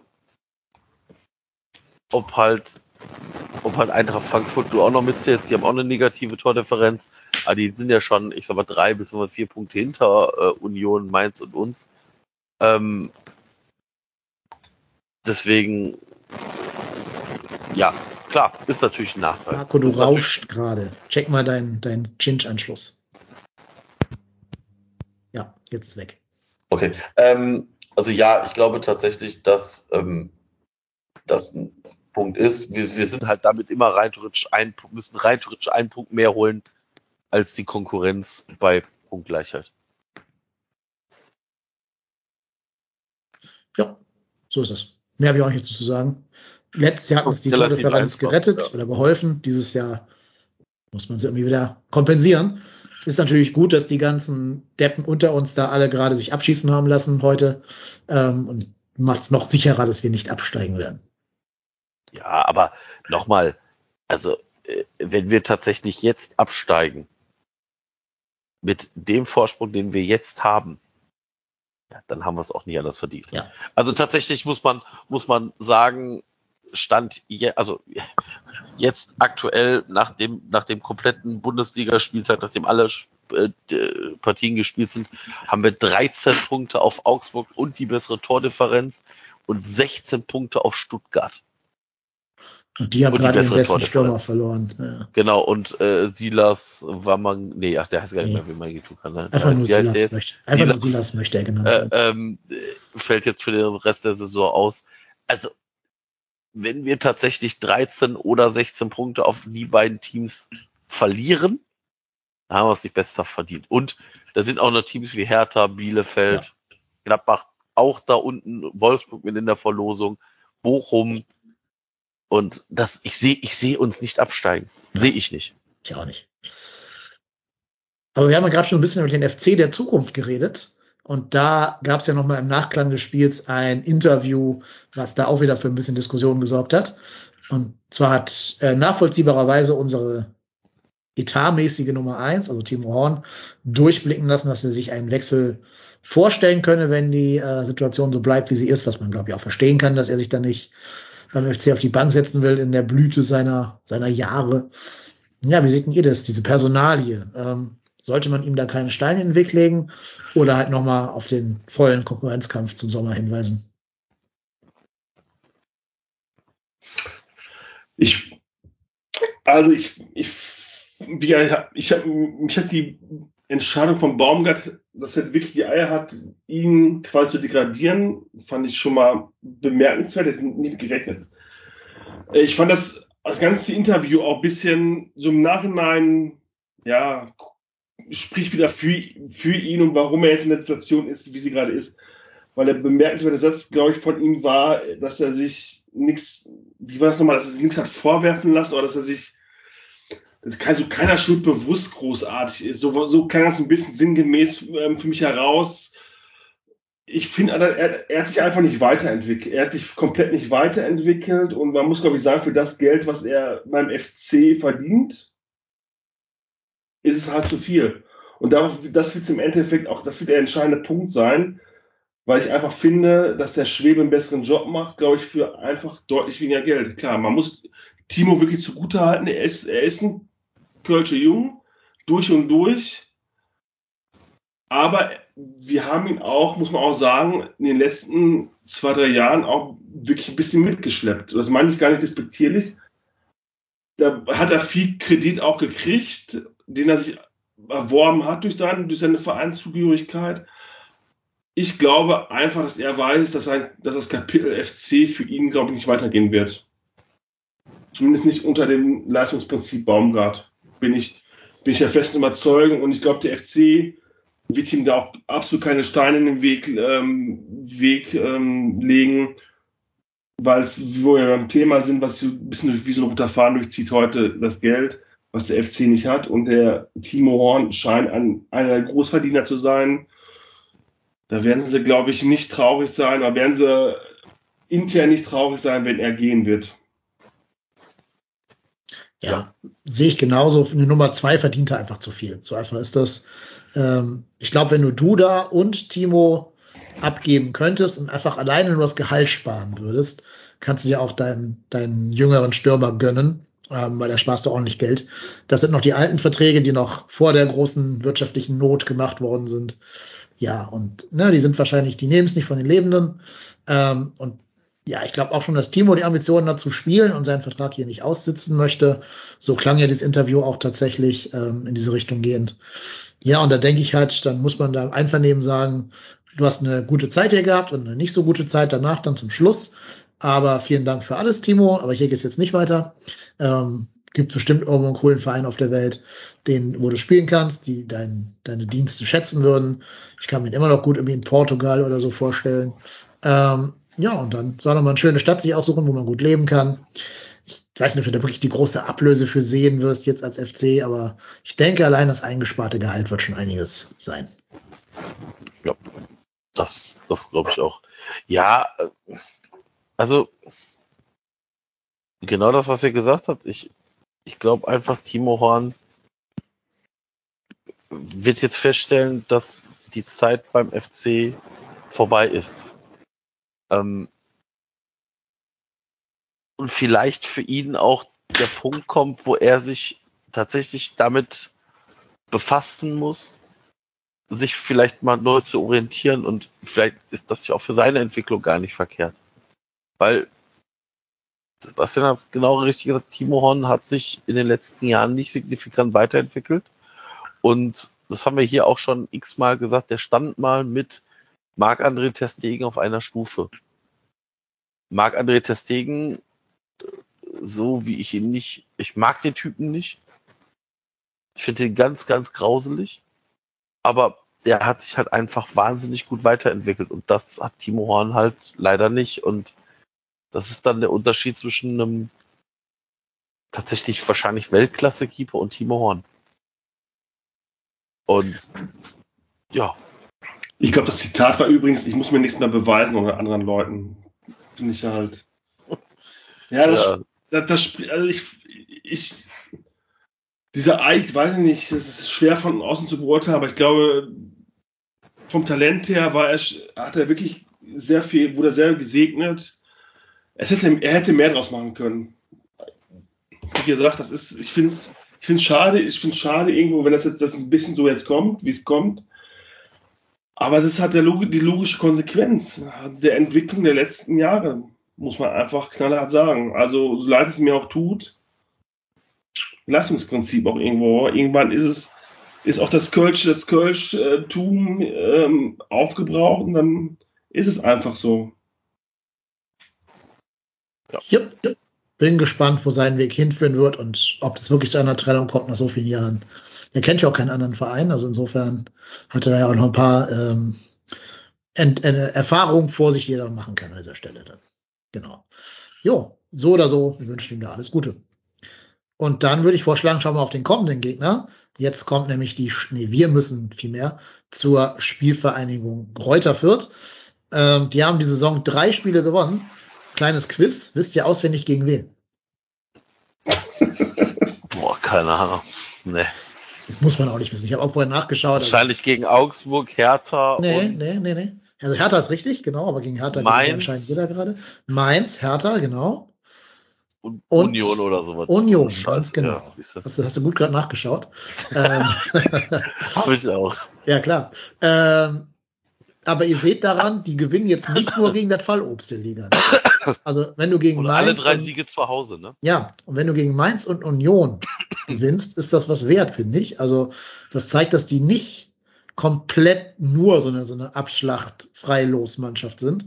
Ähm, gut, gegen Hertha gewinnst du mal, klar, aber ich finde die Siege gegen Mainz und Union, die sind schon was wert. Das haben wir nicht geschafft, in der Hinrunde gegen die beiden zu gewinnen, die beiden Mannschaften. Ähm, wobei ich gerade nicht weiß, ob die zu Hause hatten oder auswärts, ehrlich gesagt. Naja, dann müssen wir jetzt halt hin. Ich habe die gegen die Bayern in der zweiten Halbzeit gesehen, weil ich dachte, oh, vielleicht bahnt sich da eine, eine, eine Sensation an. Deswegen schnell mal einschalten. Und wenn nicht, habe ich es zumindest zur Gegneranalyse genutzt. Die haben mir gut gefallen, auch gegen die übermächtigen Bayern.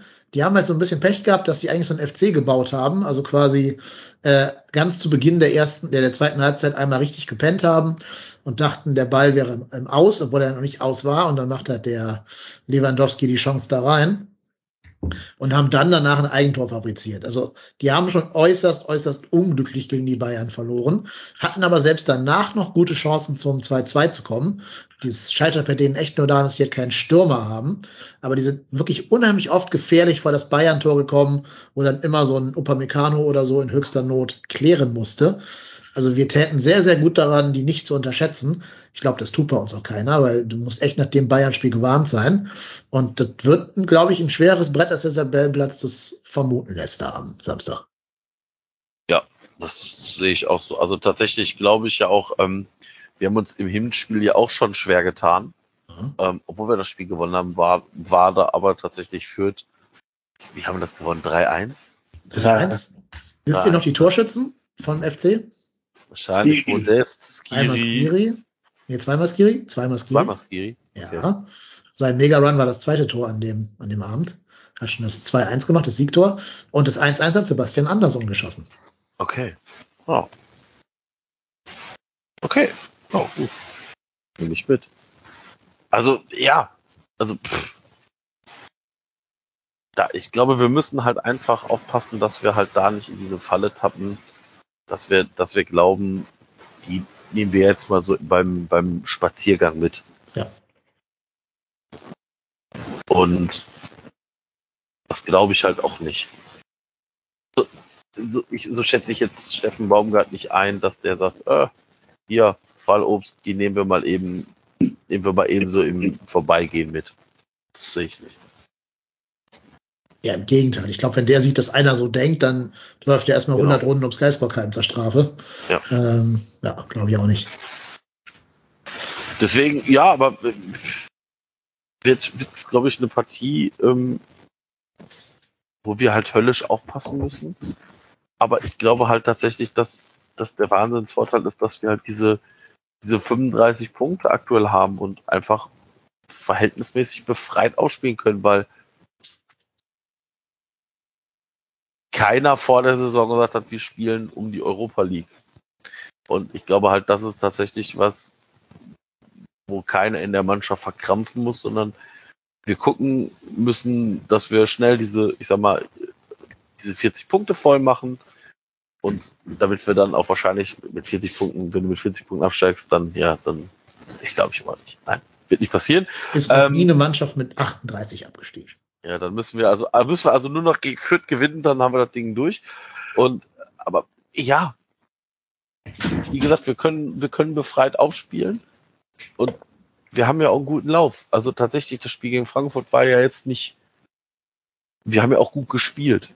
Und deswegen hinfahren, ordentlich spielen, den Gegner ernst nehmen und im Idealfall drei Punkte mitnehmen. Also, ich kriege schon mal auch mal kurz rein. Eigentlich müssen wir das schon gewinnen in meinen Augen.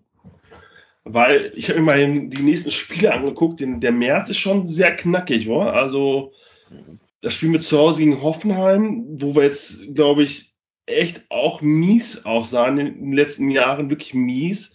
Dann spielen wir bei den Pillen und dann zu Hause gegen Dortmund im März. Also das, das wir haben unter Steffen Baumgart nie zweimal hintereinander verloren, ne? Ja, yeah, wir haben noch nie zweimal hintereinander verloren. Wir haben, glaube ich, auch, ich habe gerade vorhin mal geguckt, wir sind auch die Mannschaft, die nach Bayern am wenigsten verloren hat. Zusammen mit, glaube ich, mit Dortmund noch eine andere Mannschaft. Ich glaube, Freiburg, das ist schon krass. Also eigentlich wäre schon geil, wenn wir ihn Fürth gewinnen, weil dann, wie gesagt, Hoffenheim, Leverkusen und Dortmund ist schon, ja, das kann auch mal, da kann auch mal drei Niederlagen rausspringen. Von daher wäre es schön, wenn wir vorher noch einen guten, auf jeden Punkte holen würden ich persönlich glaube, wir tun uns gegen Fürth deutlich schwerer als gegen Dortmund. Also ich glaube, Fürth wird das schwerste Auswärtsspiel der ganzen Saison, weil du halt nie wieder so klarer Favorit sein wirst wie in dem ja. Spiel. Und du kannst halt nur verlieren als FC, ne? Wenn du gewinnst, sagen alle, jo, Pflichtsieg, Mund abputzen, weitermachen. Also wenn du nicht gerade 7-0 oder so da gewinnst, was du nicht tun wirst, weil die sind, glaube ich, sehr griffig, die Fürther. Ähm, und ja, also entweder gewinnst du oder du hast direkt eine direkt wieder so ein Thema für eine Woche lang am Geisbockheim, dass du halt nicht gewonnen hast. Ähm, die werden sich mit Klauen und Füßen wehren, weil die auch noch hoffen, eine Chance zu haben nach den heutigen Ergebnissen des, des Spieltages. Und äh, die anderen Mitkonkurrenten da um den Abstieg, die haben alle schwere Spiele. Das heißt, wenn Fürth gewinnen würde gegen uns, würden die einen richtig großen Sprung machen können, eventuell. Deswegen, die werden klauen, die werden beißen, die werden alles tun, was in ihrer Macht steht, um dieses Spiel zu gewinnen. Die haben mit Branimir Gotta dann einen Stürmer vorne drin, den ich zwar nicht gut finde, aber der zumindest persönliche Befindlichkeiten gegenüber den ersten FC Köln haben dürfte, schätze ich mal. Ähm, ohne ihn jetzt privat zu kennen und zu wissen, wie sehr der für Gladbach äh, brennt oder so. Wenn ich mir das so angucke, also Stuttgart muss in Hoffenheim ran, da haben wir auf die Nüsse bekommen. Hertha muss in Freiburg ran, Bielefeld muss in Leverkusen ran. Ähm, und äh, ja, Augsburg Bochum, spielt gegen Dortmund gewonnen. Augsburg spielt gegen Dortmund und Bochum gegen Leipzig, jeweils zu Hause die beiden. Gut, wahrscheinlich wird Augsburg das gewinnen, hast du recht. Ja, 4-0 oder so. Wahrscheinlich, ja, nee, 1-0 wahrscheinlich. Finn Burgerson nach einer Ecke oder sowas. Aber ähm, hast du recht, nur da kann man ja nicht, nicht mit planen. Also da kann man nicht von ausgehen. Das heißt eigentlich, ne, wenn alles so favoritenmäßig läuft, verlieren alle Typen über dir. Zumindest wenn es jetzt nach, nach Wettquote gehen würde. Äh, und das heißt, du hast als Wirt die einmalige Chance, dich da unten wieder so ein bisschen rauszuziehen. Boah, die werden kämpfen. Auch schon neun Punkte auf Augsburg, ne? Das ist schon ein Brett, ne? Aber die spielen doch gegeneinander. Also lass, lass mal jetzt Augsburg gegen Dortmund verlieren und Fürth gewinnt. Das sind sechs und die spielen gegeneinander, sind noch drei Punkte. Plus schlechtere Tordifferenz, ne? Ja, minus 40 zu minus 15, ne? Gut, sind halt also, noch fünf Punkte. Die werden es ja auch nicht schaffen unterm Strich, die Vierte. Aber die sind doch, die geben da noch nicht auf jetzt. Die sagen noch nicht, nö, ja, nö, nö, Köln, danke, dass ihr hier seid wir wollten mal Toni Modest live sehen und jetzt äh, verlieren wir mal gegen euch. Die, die werden kämpfen, die werden beißen. Ob sie es dann schaffen, ist eine andere Frage. Ne? Also ich erwarte jetzt nicht das vierte Wunder. Trotz allem werden die da auf gar keinen Fall kampflos sich ergeben. Das ist klar. Also, aber ja, ob sie noch hier eine realistische Chance haben, keine Ahnung. Aber wie hat das das Spiel ernst, muss man schon 100% ernst nehmen. Also, ja, die, die haben sich ein bisschen stabilisiert, habe ich auch den Eindruck, die haben sich ein bisschen gefangen. Also, die, die waren in der Hinrunde waren die absolutes Kanonenfutter. Mittlerweile sind die, glaube ich, haben sich ein bisschen eingefunden in die Bundesliga, wird trotzdem nicht reichen. Auch bei den besten Rechenkünsten, da sind wir auch Weltmeister drin beim FC mittlerweile. Was wäre wenn? Und da, das haben wir ja schon seit 20 Jahren ungefähr durch, das Thema, einen Tabellenrechner durchzuspielen. Ja, du musst trotzdem da, in meinen Augen musst du auch mal als Favorit, musst du da einfach hin und musste mindestens einen Punkt mitnehmen, wenn ich sogar gewinne. Also ohne Wenn und Aber. Ja, sehe ich genauso unterm Strich. Wird auch äh, Steffen Baumgart so sehen. Genau. Ähm, ja, was mir Hoffnung macht, das heißt Hoffnung, klingt jetzt so, als wenn wir da irgendwie große Sorge haben müssten, aber was, was mir ähm, aufgefallen ist im Spiel gegen die Bayern, die hatten eine sehr anfällige rechte, also linke Defensivseite. Die Bayern kamen viel über ihre rechte Angriffsseite. Und wenn ihr jetzt wisst, wie wir unsere Tore schießen, dann ist das, glaube ich, etwas, was uns sehr zu Pass kommt, weil natürlich unsere Tore gerne über Flanke, Benno, Kopfball, Toni fallen, über die rechte Angriffsseite der Kölner. Äh, insofern, ja, da muss Fürth gucken, dass sie das irgendwie in den Griff kriegen. Und dann glaube ich schon, dass da auch für uns was drin ist, weil es hat bis jetzt noch keine Mannschaft geschafft, Toni wirklich über 90 Minuten auszuschalten. Warum sollte Fürth das jetzt unbedingt schaffen? Ja, wird, wird, wird das Spiel sein, was wir tatsächlich wahrscheinlich nominell einfach gewinnen müssen. Also von, von der, von der ganz normalen Aufstellung her. Also das ist, wie gesagt, ich bin, ich bin gespannt. Aber ich glaube auch, dass es das Spiel von den, ich sag mal, von den, von den vier äh, Hoffenheim führt, Dortmund und Gladbach wird wahrscheinlich das Spiel für uns das schwerste sein, weil wir in, in, in einem Spiel nur Favorit sind. Selbst wenn Gladbach äh, aktuell neun Punkte weniger hat als wir, sind die in dem Spiel sind wir nicht Favorit. Genauso wie gegen Hoffenheim oder gegen Dortmund nicht. Aber ja, bin gespannt. Ja. Dann könnten wir noch eine Hörerfrage aufgreifen zu unserem Trainer, zu Steffen Baumgart. Ähm, und zwar war das der Moritz, auch da wieder liebe Grüße.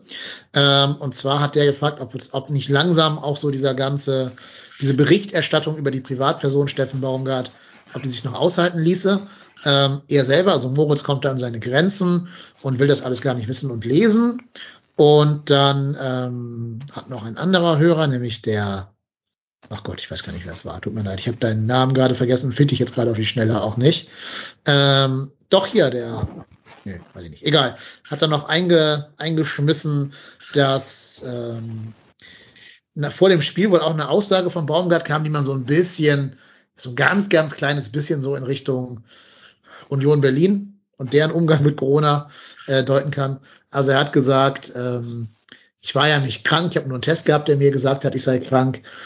Äh, das kann man, glaube ich, vielleicht nicht überinterpretieren an dieser Stelle, sollte man vielleicht eher nicht. Naja, Aber, also vielleicht, ja? vielleicht krank, also ja, also wenn du keine, das ist ja immer die Frage, wie definierst du Corona? Also tatsächlich habe ich jetzt von einem Bekannten, der aus dem Gesundheitswesen ähm, kommt, auch gehört, dass man von einer Corona-Krankheit nur spricht, wenn man einen, also wenn man Symptome hat. Das andere ist eine Infektion dann, Corona-Infektion. Genau, ja, genau, genau. Eine Corona-Infektion oder ein, einen positiven Corona-Befund. Ich tue mich auch sehr damit schwer, weil ich da ich diese ganze Einordnung sehr, sehr schwammig finde. Aber die Frage ist halt, wenn du ja, ich, ich finde da kein passendes Beispiel. Ich, hab, ich wollte gerade Schwangerschaft sagen, aber das ist ein bisschen, ein bisschen schwierig. Finde ich glaube, du weißt, ob du schwanger bist oder nicht. Ja, aber ja, ja, hm, ja. Wie gesagt, ich finde kein passendes Gegenbeispiel. Also ja, ich finde, daran sollten wir uns gar nicht aufhängen. Es geht mehr um diese Berichterstattung um die Privatperson. Ja, aber, äh, aber ganz ehrlich, aber klar, wenn da die Bild sagt, wie ist der Privatmann Baumann, was ist der gerne, was hört der Baumgart, gerne für Musik? Ja, äh, Baumgart. Äh, ähm, einfach drüber hinweghören. Also so mache ich's. Oder drüber hinweglesen. Ja, das macht der Moritz auch, hat er geschrieben, ne? Ja. Ähm, mir ist es trotzdem ein bisschen zu viel Personenkult. Habe ich schon ein paar Mal hier gesagt, wiederhole ich gern nochmal. Ähm, wir sind noch nie gut damit gefahren, Personen auf ein Podest zu stellen hier in Köln. Das kann mal kurzfristig funktionieren.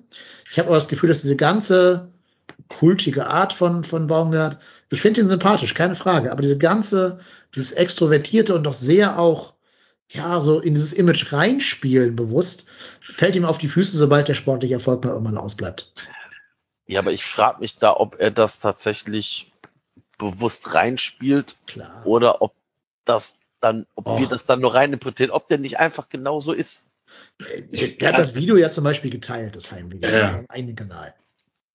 Also ich, ich, glaube, ich glaube auch, dass ähm, ohne ihm zu nahe zu treten zu wollen, dass er schon auch sehr bewusst weiß, wie er nach außen wirkt und das auch sehr gut mittlerweile ähm, versucht zu, zu steuern. Ich war auch, ich habe auch die Frage heute gelesen, habe mir auch darüber Gedanken gemacht. Ich habe ehrlich gesagt, ich wollte ihm eigentlich zustimmen. Ich finde es teilweise auch schwierig. Ich gebe dir auch recht mit dem Personenkult, finde ich auch immer, äh, vor allem in Köln, sehr extrem. Aber wir sind natürlich auch immer sehr schnell dabei, mal zu schreien nach Typen mit Ecken und Kanten. So. Und das ist nun mal auch ein Baumgart, der sagt seine Meinung, der sagt seine Meinung zu vielen Themen. Ich habe auch irgendwo mal auf Twitter, gele Twitter gelesen, was sagt ähm, Baumgart eigentlich zur Ukraine-Krise, weil es ja wirklich, der äußert ja sehr viel zu gewissen Themen. Ähm, ich finde es, ja, man muss mal drüber, hin, drüber hinwegsehen, aber ich finde es auch cool, dass er halt solche Sachen auch mal raushaut. Ich bin nicht mal einer Meinung, was er da raushaut. Also es ist, kann ich nicht, gehe ich nicht konform mit gewissen Sachen oder gewissen Richtungen, aber ich finde es okay, weil er, er, er ist nun mal ein, ein Typ.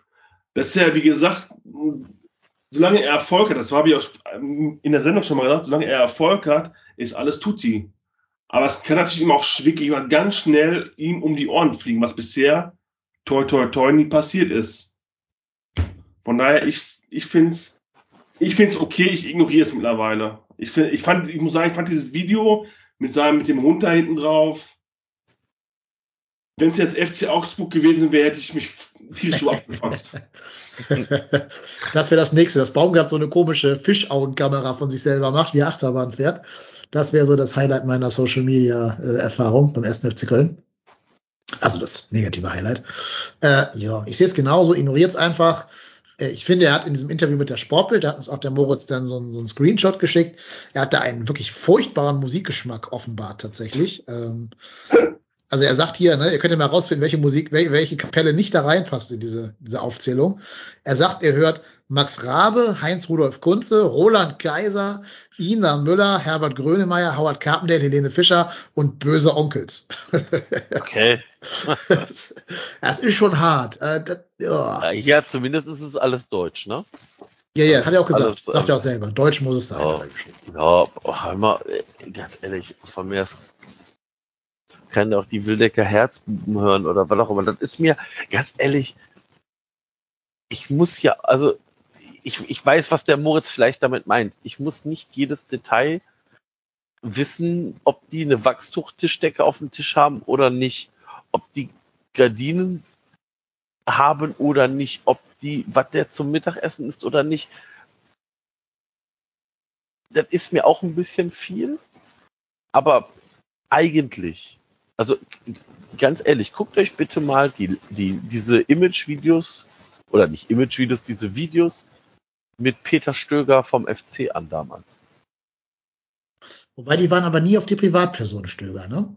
Das war ja immer oh, mehr. So aber das war auch immer so, ja, ich bin so der kultige Österreicher mit meinem tollen Dialekt und das ist alles so easy. Ja, aber. Pff, aber guck mal. Nee, Nee, nee, nee, nee. Überlegt euch doch mal, ja, äh, äh, geht Peter Stöger, geht er zu der Uraufführung von seiner äh, Ulrike äh, ins, ins Theater und was hat er an und sind die, warum heiraten die nicht und wie sieht das Haus in Wien aus? Also das war auch schon sehr viel. Aber ich glaube, ist ja auch nochmal, wir sprechen davon, dass da Journalisten in Anführungsstrichen bitte Medienleute. Boulevard. Boulevard, ja, aber es sind ja auch Journalisten. Ist ja, Journalist ist ja kein geschützter Beruf. Schade. Es, es ist nicht. Ähm, jeder darf sich erstmal Journalist nennen. Ähm, die machen, also die, nochmal, die sind, werden, die müssen da irgendwelche Beiträge kloppen.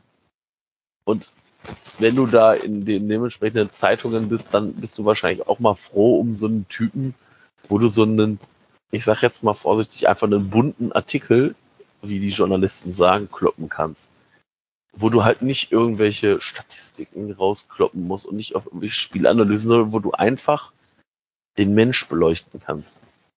Und tatsächlich glaube ich, dass das wahrscheinlich sogar die Artikel sind, die mehr geklickt werden, als wenn da steht, äh, wir analysieren den FC in 37 Seiten über die abkippende 6. Kann ich dir aus fc.com Erfahrung bestätigen, dass dem so ist? Das ist so, weil nochmal, es gibt ja auch gar, also warum gibt es so Sendungen wie Schwiegertochter gesucht und, ne, also es gibt ja nicht nur, das ist leichte Kost und wenn das Leute sie konsumieren wollen, ja, dann Herrgottsnamen, dann macht es. Aber ist ja jedem freigestellt, wie er und was er medientechnisch äh, konsumiert und deswegen, ich persönlich überlese es. Ich kann es aber auch nachvollziehen, dass man so einen Artikel mal macht und wer das lesen möchte, soll es lesen. Ja. Das tut ja nicht weh. Er ist ja auch nicht Jürgen Klopp, den du nicht entkommen kannst, weil der in jeder Werbung Ja, genau. auftaucht, ne? Noch nicht.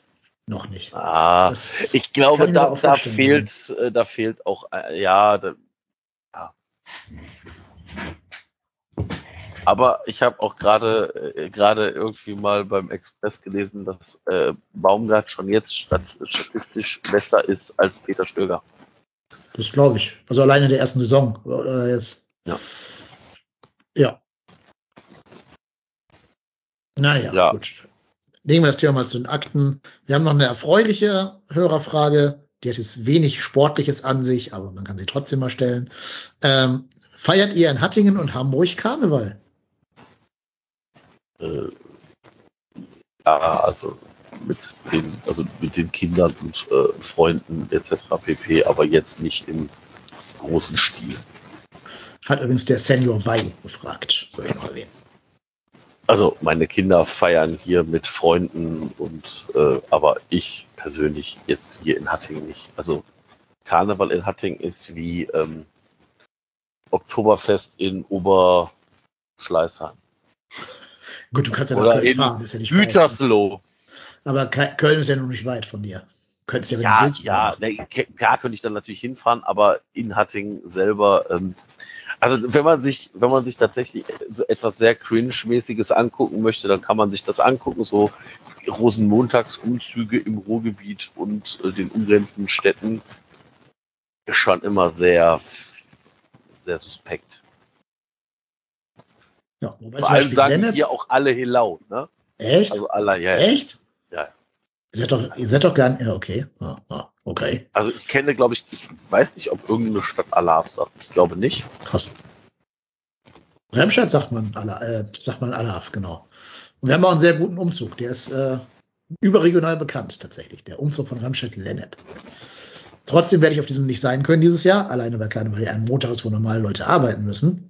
Ist ja nicht Köln, wo da alle Geschäfte und alle Betriebe und so ruhen. Ist ja hier eine ist seriöse das nicht dieses. Jahr äh, äh, auch nicht in Köln? Ist das nicht in Köln, dass äh, dieser Weiß ich Fre nicht. also dieser äh, Weiß ich nicht. In in Hamburg Hattingen sagt man übrigens Holti Holau. Was heißt das? Holt, Holti ist für Hattingen Holthausen, Okay. da wo dieser Umzug stattfindet. Ja. Und Holau ist so wie Ja. Helau, nur weil wir sind ja anders. Wir sind ja. Ja, mhm, ne? also so viel dazu. Das klingt wie irgendein so ein cringy Hashtag vom FC Augsburg. Äh, Ja, ja, ja, also, ja, also nee, das ist halt Oder von Hertha. Ha, ho, he, holti, he, lau. so ungefähr, so ungefähr. Also ich stelle jetzt hier in, in diesen äh, Skype-Chat mal ein Bild ein. Ich hoffe, das funktioniert. Dann sehen meine Mithörer das Prinzenpaar in Hattingen. Guckt euch das Bild an und das sagt alles. Also wer, wer, wer das googeln möchte, gibt jetzt Prinzenpaar Hattingen. Und dann, dann, also dieses Bild von Prinz Andreas und Prinzessin Jutta. Ja, die, die sehen, also so als Vergleich, die sehen alle aus wie diverse äh, Verkleidungen von Harpe Kerkeling in seiner Karriere. Ja, aber wirklich. Also, ne, ich meine. Ah, nee, also äh, ich sag jetzt nichts. Ich, äh, das, wäre wahrscheinlich, also tatsächlich, nee. Äh, nee. Ich finde aber super, dass im Hintergrund so ein Schild steht, wo drauf steht, zwei Meter Abstand halten. Und die stehen Ja, so alle 10 Zentimeter Abstand Zentimeter beieinander. Abstand. Ja. Ja, ja, ja. Naja. Nee, äh, um auf die Frage vom, vom Senior White zurückzukommen. Hier in Hamburg gibt's natürlich sowas wie Karneval nicht. Und wenn, nennt man das hier uah, Fasching. uah. Ähm, ich bin bekannt dafür an meiner Schule mit einem anderen, dem Gladbach-Kollegen, also Gladbach-Fan-Kollegen, den ich an der Schule rumlaufen habe, dass wir jeden 11.11. um 11.11 Uhr, also in der äh, fünften Stunde müsste das dann sein, uns mit dem Rücken an die Tafel drehen und so tun, als wenn wir uns anschreiben würden, uns dann wieder umdrehen und plötzlich eine rote Pappnase tragen am 11.11. .11. um FOF. Und die Schüler uns alle angucken und denken, jetzt Jo. ist er endgültig übergeschnappt. Jetzt ist, jetzt ist irgendwas bei ihm kaputt gegangen. Jetzt muss man einen Krankenwagen rufen und den in die, in die geschlossene einliefern lassen oder so. Die kennen ja diesen Brauchtum hier überhaupt nicht, die Kiddies. Und selbst die Erwachsenen ja nicht. Also da habe ich hier wenig Chancen. Aber vor, vor der Pandemie waren die äh, Karnevalsfeiern in der, äh, ich glaube, wie heißt das Ding? Äh, Kölsche Republik, glaube ich, unterm Rathaus. Muss mir der Reich schreiben, wie das heißt. Ich habe es vergessen, den, den kompletten Namen. Ist zu lange her. Die waren gar nicht mal schlecht. Da waren viele Exil-RheinländerInnen anwesend. Da war, da habe ich auch den Rai kennengelernt, erstes Mal persönlich in, in Person sozusagen bei so einem Treffen und seine Frau, die Claudi auch oder seine Freundin. Ähm, die waren ganz cool, die waren schön. Das war so sehr, sehr äh, rheinländisch und sehr wenig hamburgerisch im Vergleich. Sehr ausgelassen, also sehr freudentaumlich. Aber man sieht eben auch, dass es dann doch ein bisschen Hamburg ist, weil da liefen halt alle in so mega teuren, aufwendigen Kostümen rum. So als äh, Predator aus den Predator-Filmen verkleidet oder als, weiß ich nicht, Alien aus Aliens oder so. Und nicht wie in Köln irgendwie ein Seefahreranzug und eine Pappnase auf und fertig. Also ein gestreiftes T-Shirt und eine, eine Pappnase und fertig. Da merkst du halt hier schon so den Unterschied im, im Brauchtum zwischen Hamburg und Köln. Ja. Hast du was, Sebastian, in Köln? Ich habe mich relativ wenig darum gekümmert dieses Jahr, äh, aus dem gegebenen Anlass. Aber ich habe irgendwie das Gefühl, das könnte Karneval, dieses könnte noch, könnte noch was geben. Ich bin da mal spontan. Ähm, aber ich glaube, der Rosenmontagszug findet ja eh nicht statt, beziehungsweise findet ja im Stadion statt. In einer sehr abgespeckten Form. Ähm, ja, ich, ich guck mal, ich werde ich werde spontan machen. Eigentlich gehe ich gerne, gerne raus, Karneval. Eigentlich auch von Donnerstag bis, bis Montag auch. Also nicht am Stück, sondern verschiedene Tage. Drei Tage wach. Der Sebastian ist drei Tage lang nicht. drei, drei. Tage wach. Ähm, nö, aber ich, ich lasse auf mich zukommen, weil ich muss noch gucken, wie es sich so entwickelt. Also das ist nicht spontan entscheidend dieses Jahr, weil Corona immer noch so ein Thema halt ist. Ich habe da, also ich, wie gesagt, ich lasse ich lasse auf mich zukommen. Ja, das glaube ich das Einzige, was man in dieser Situation tun kann. Wie die Politik es immer ausdrückt, auf Sicht fahren. Genau. Ja. Ja, ähm, dann müssen wir doch auf die obligatorische U21 blicken.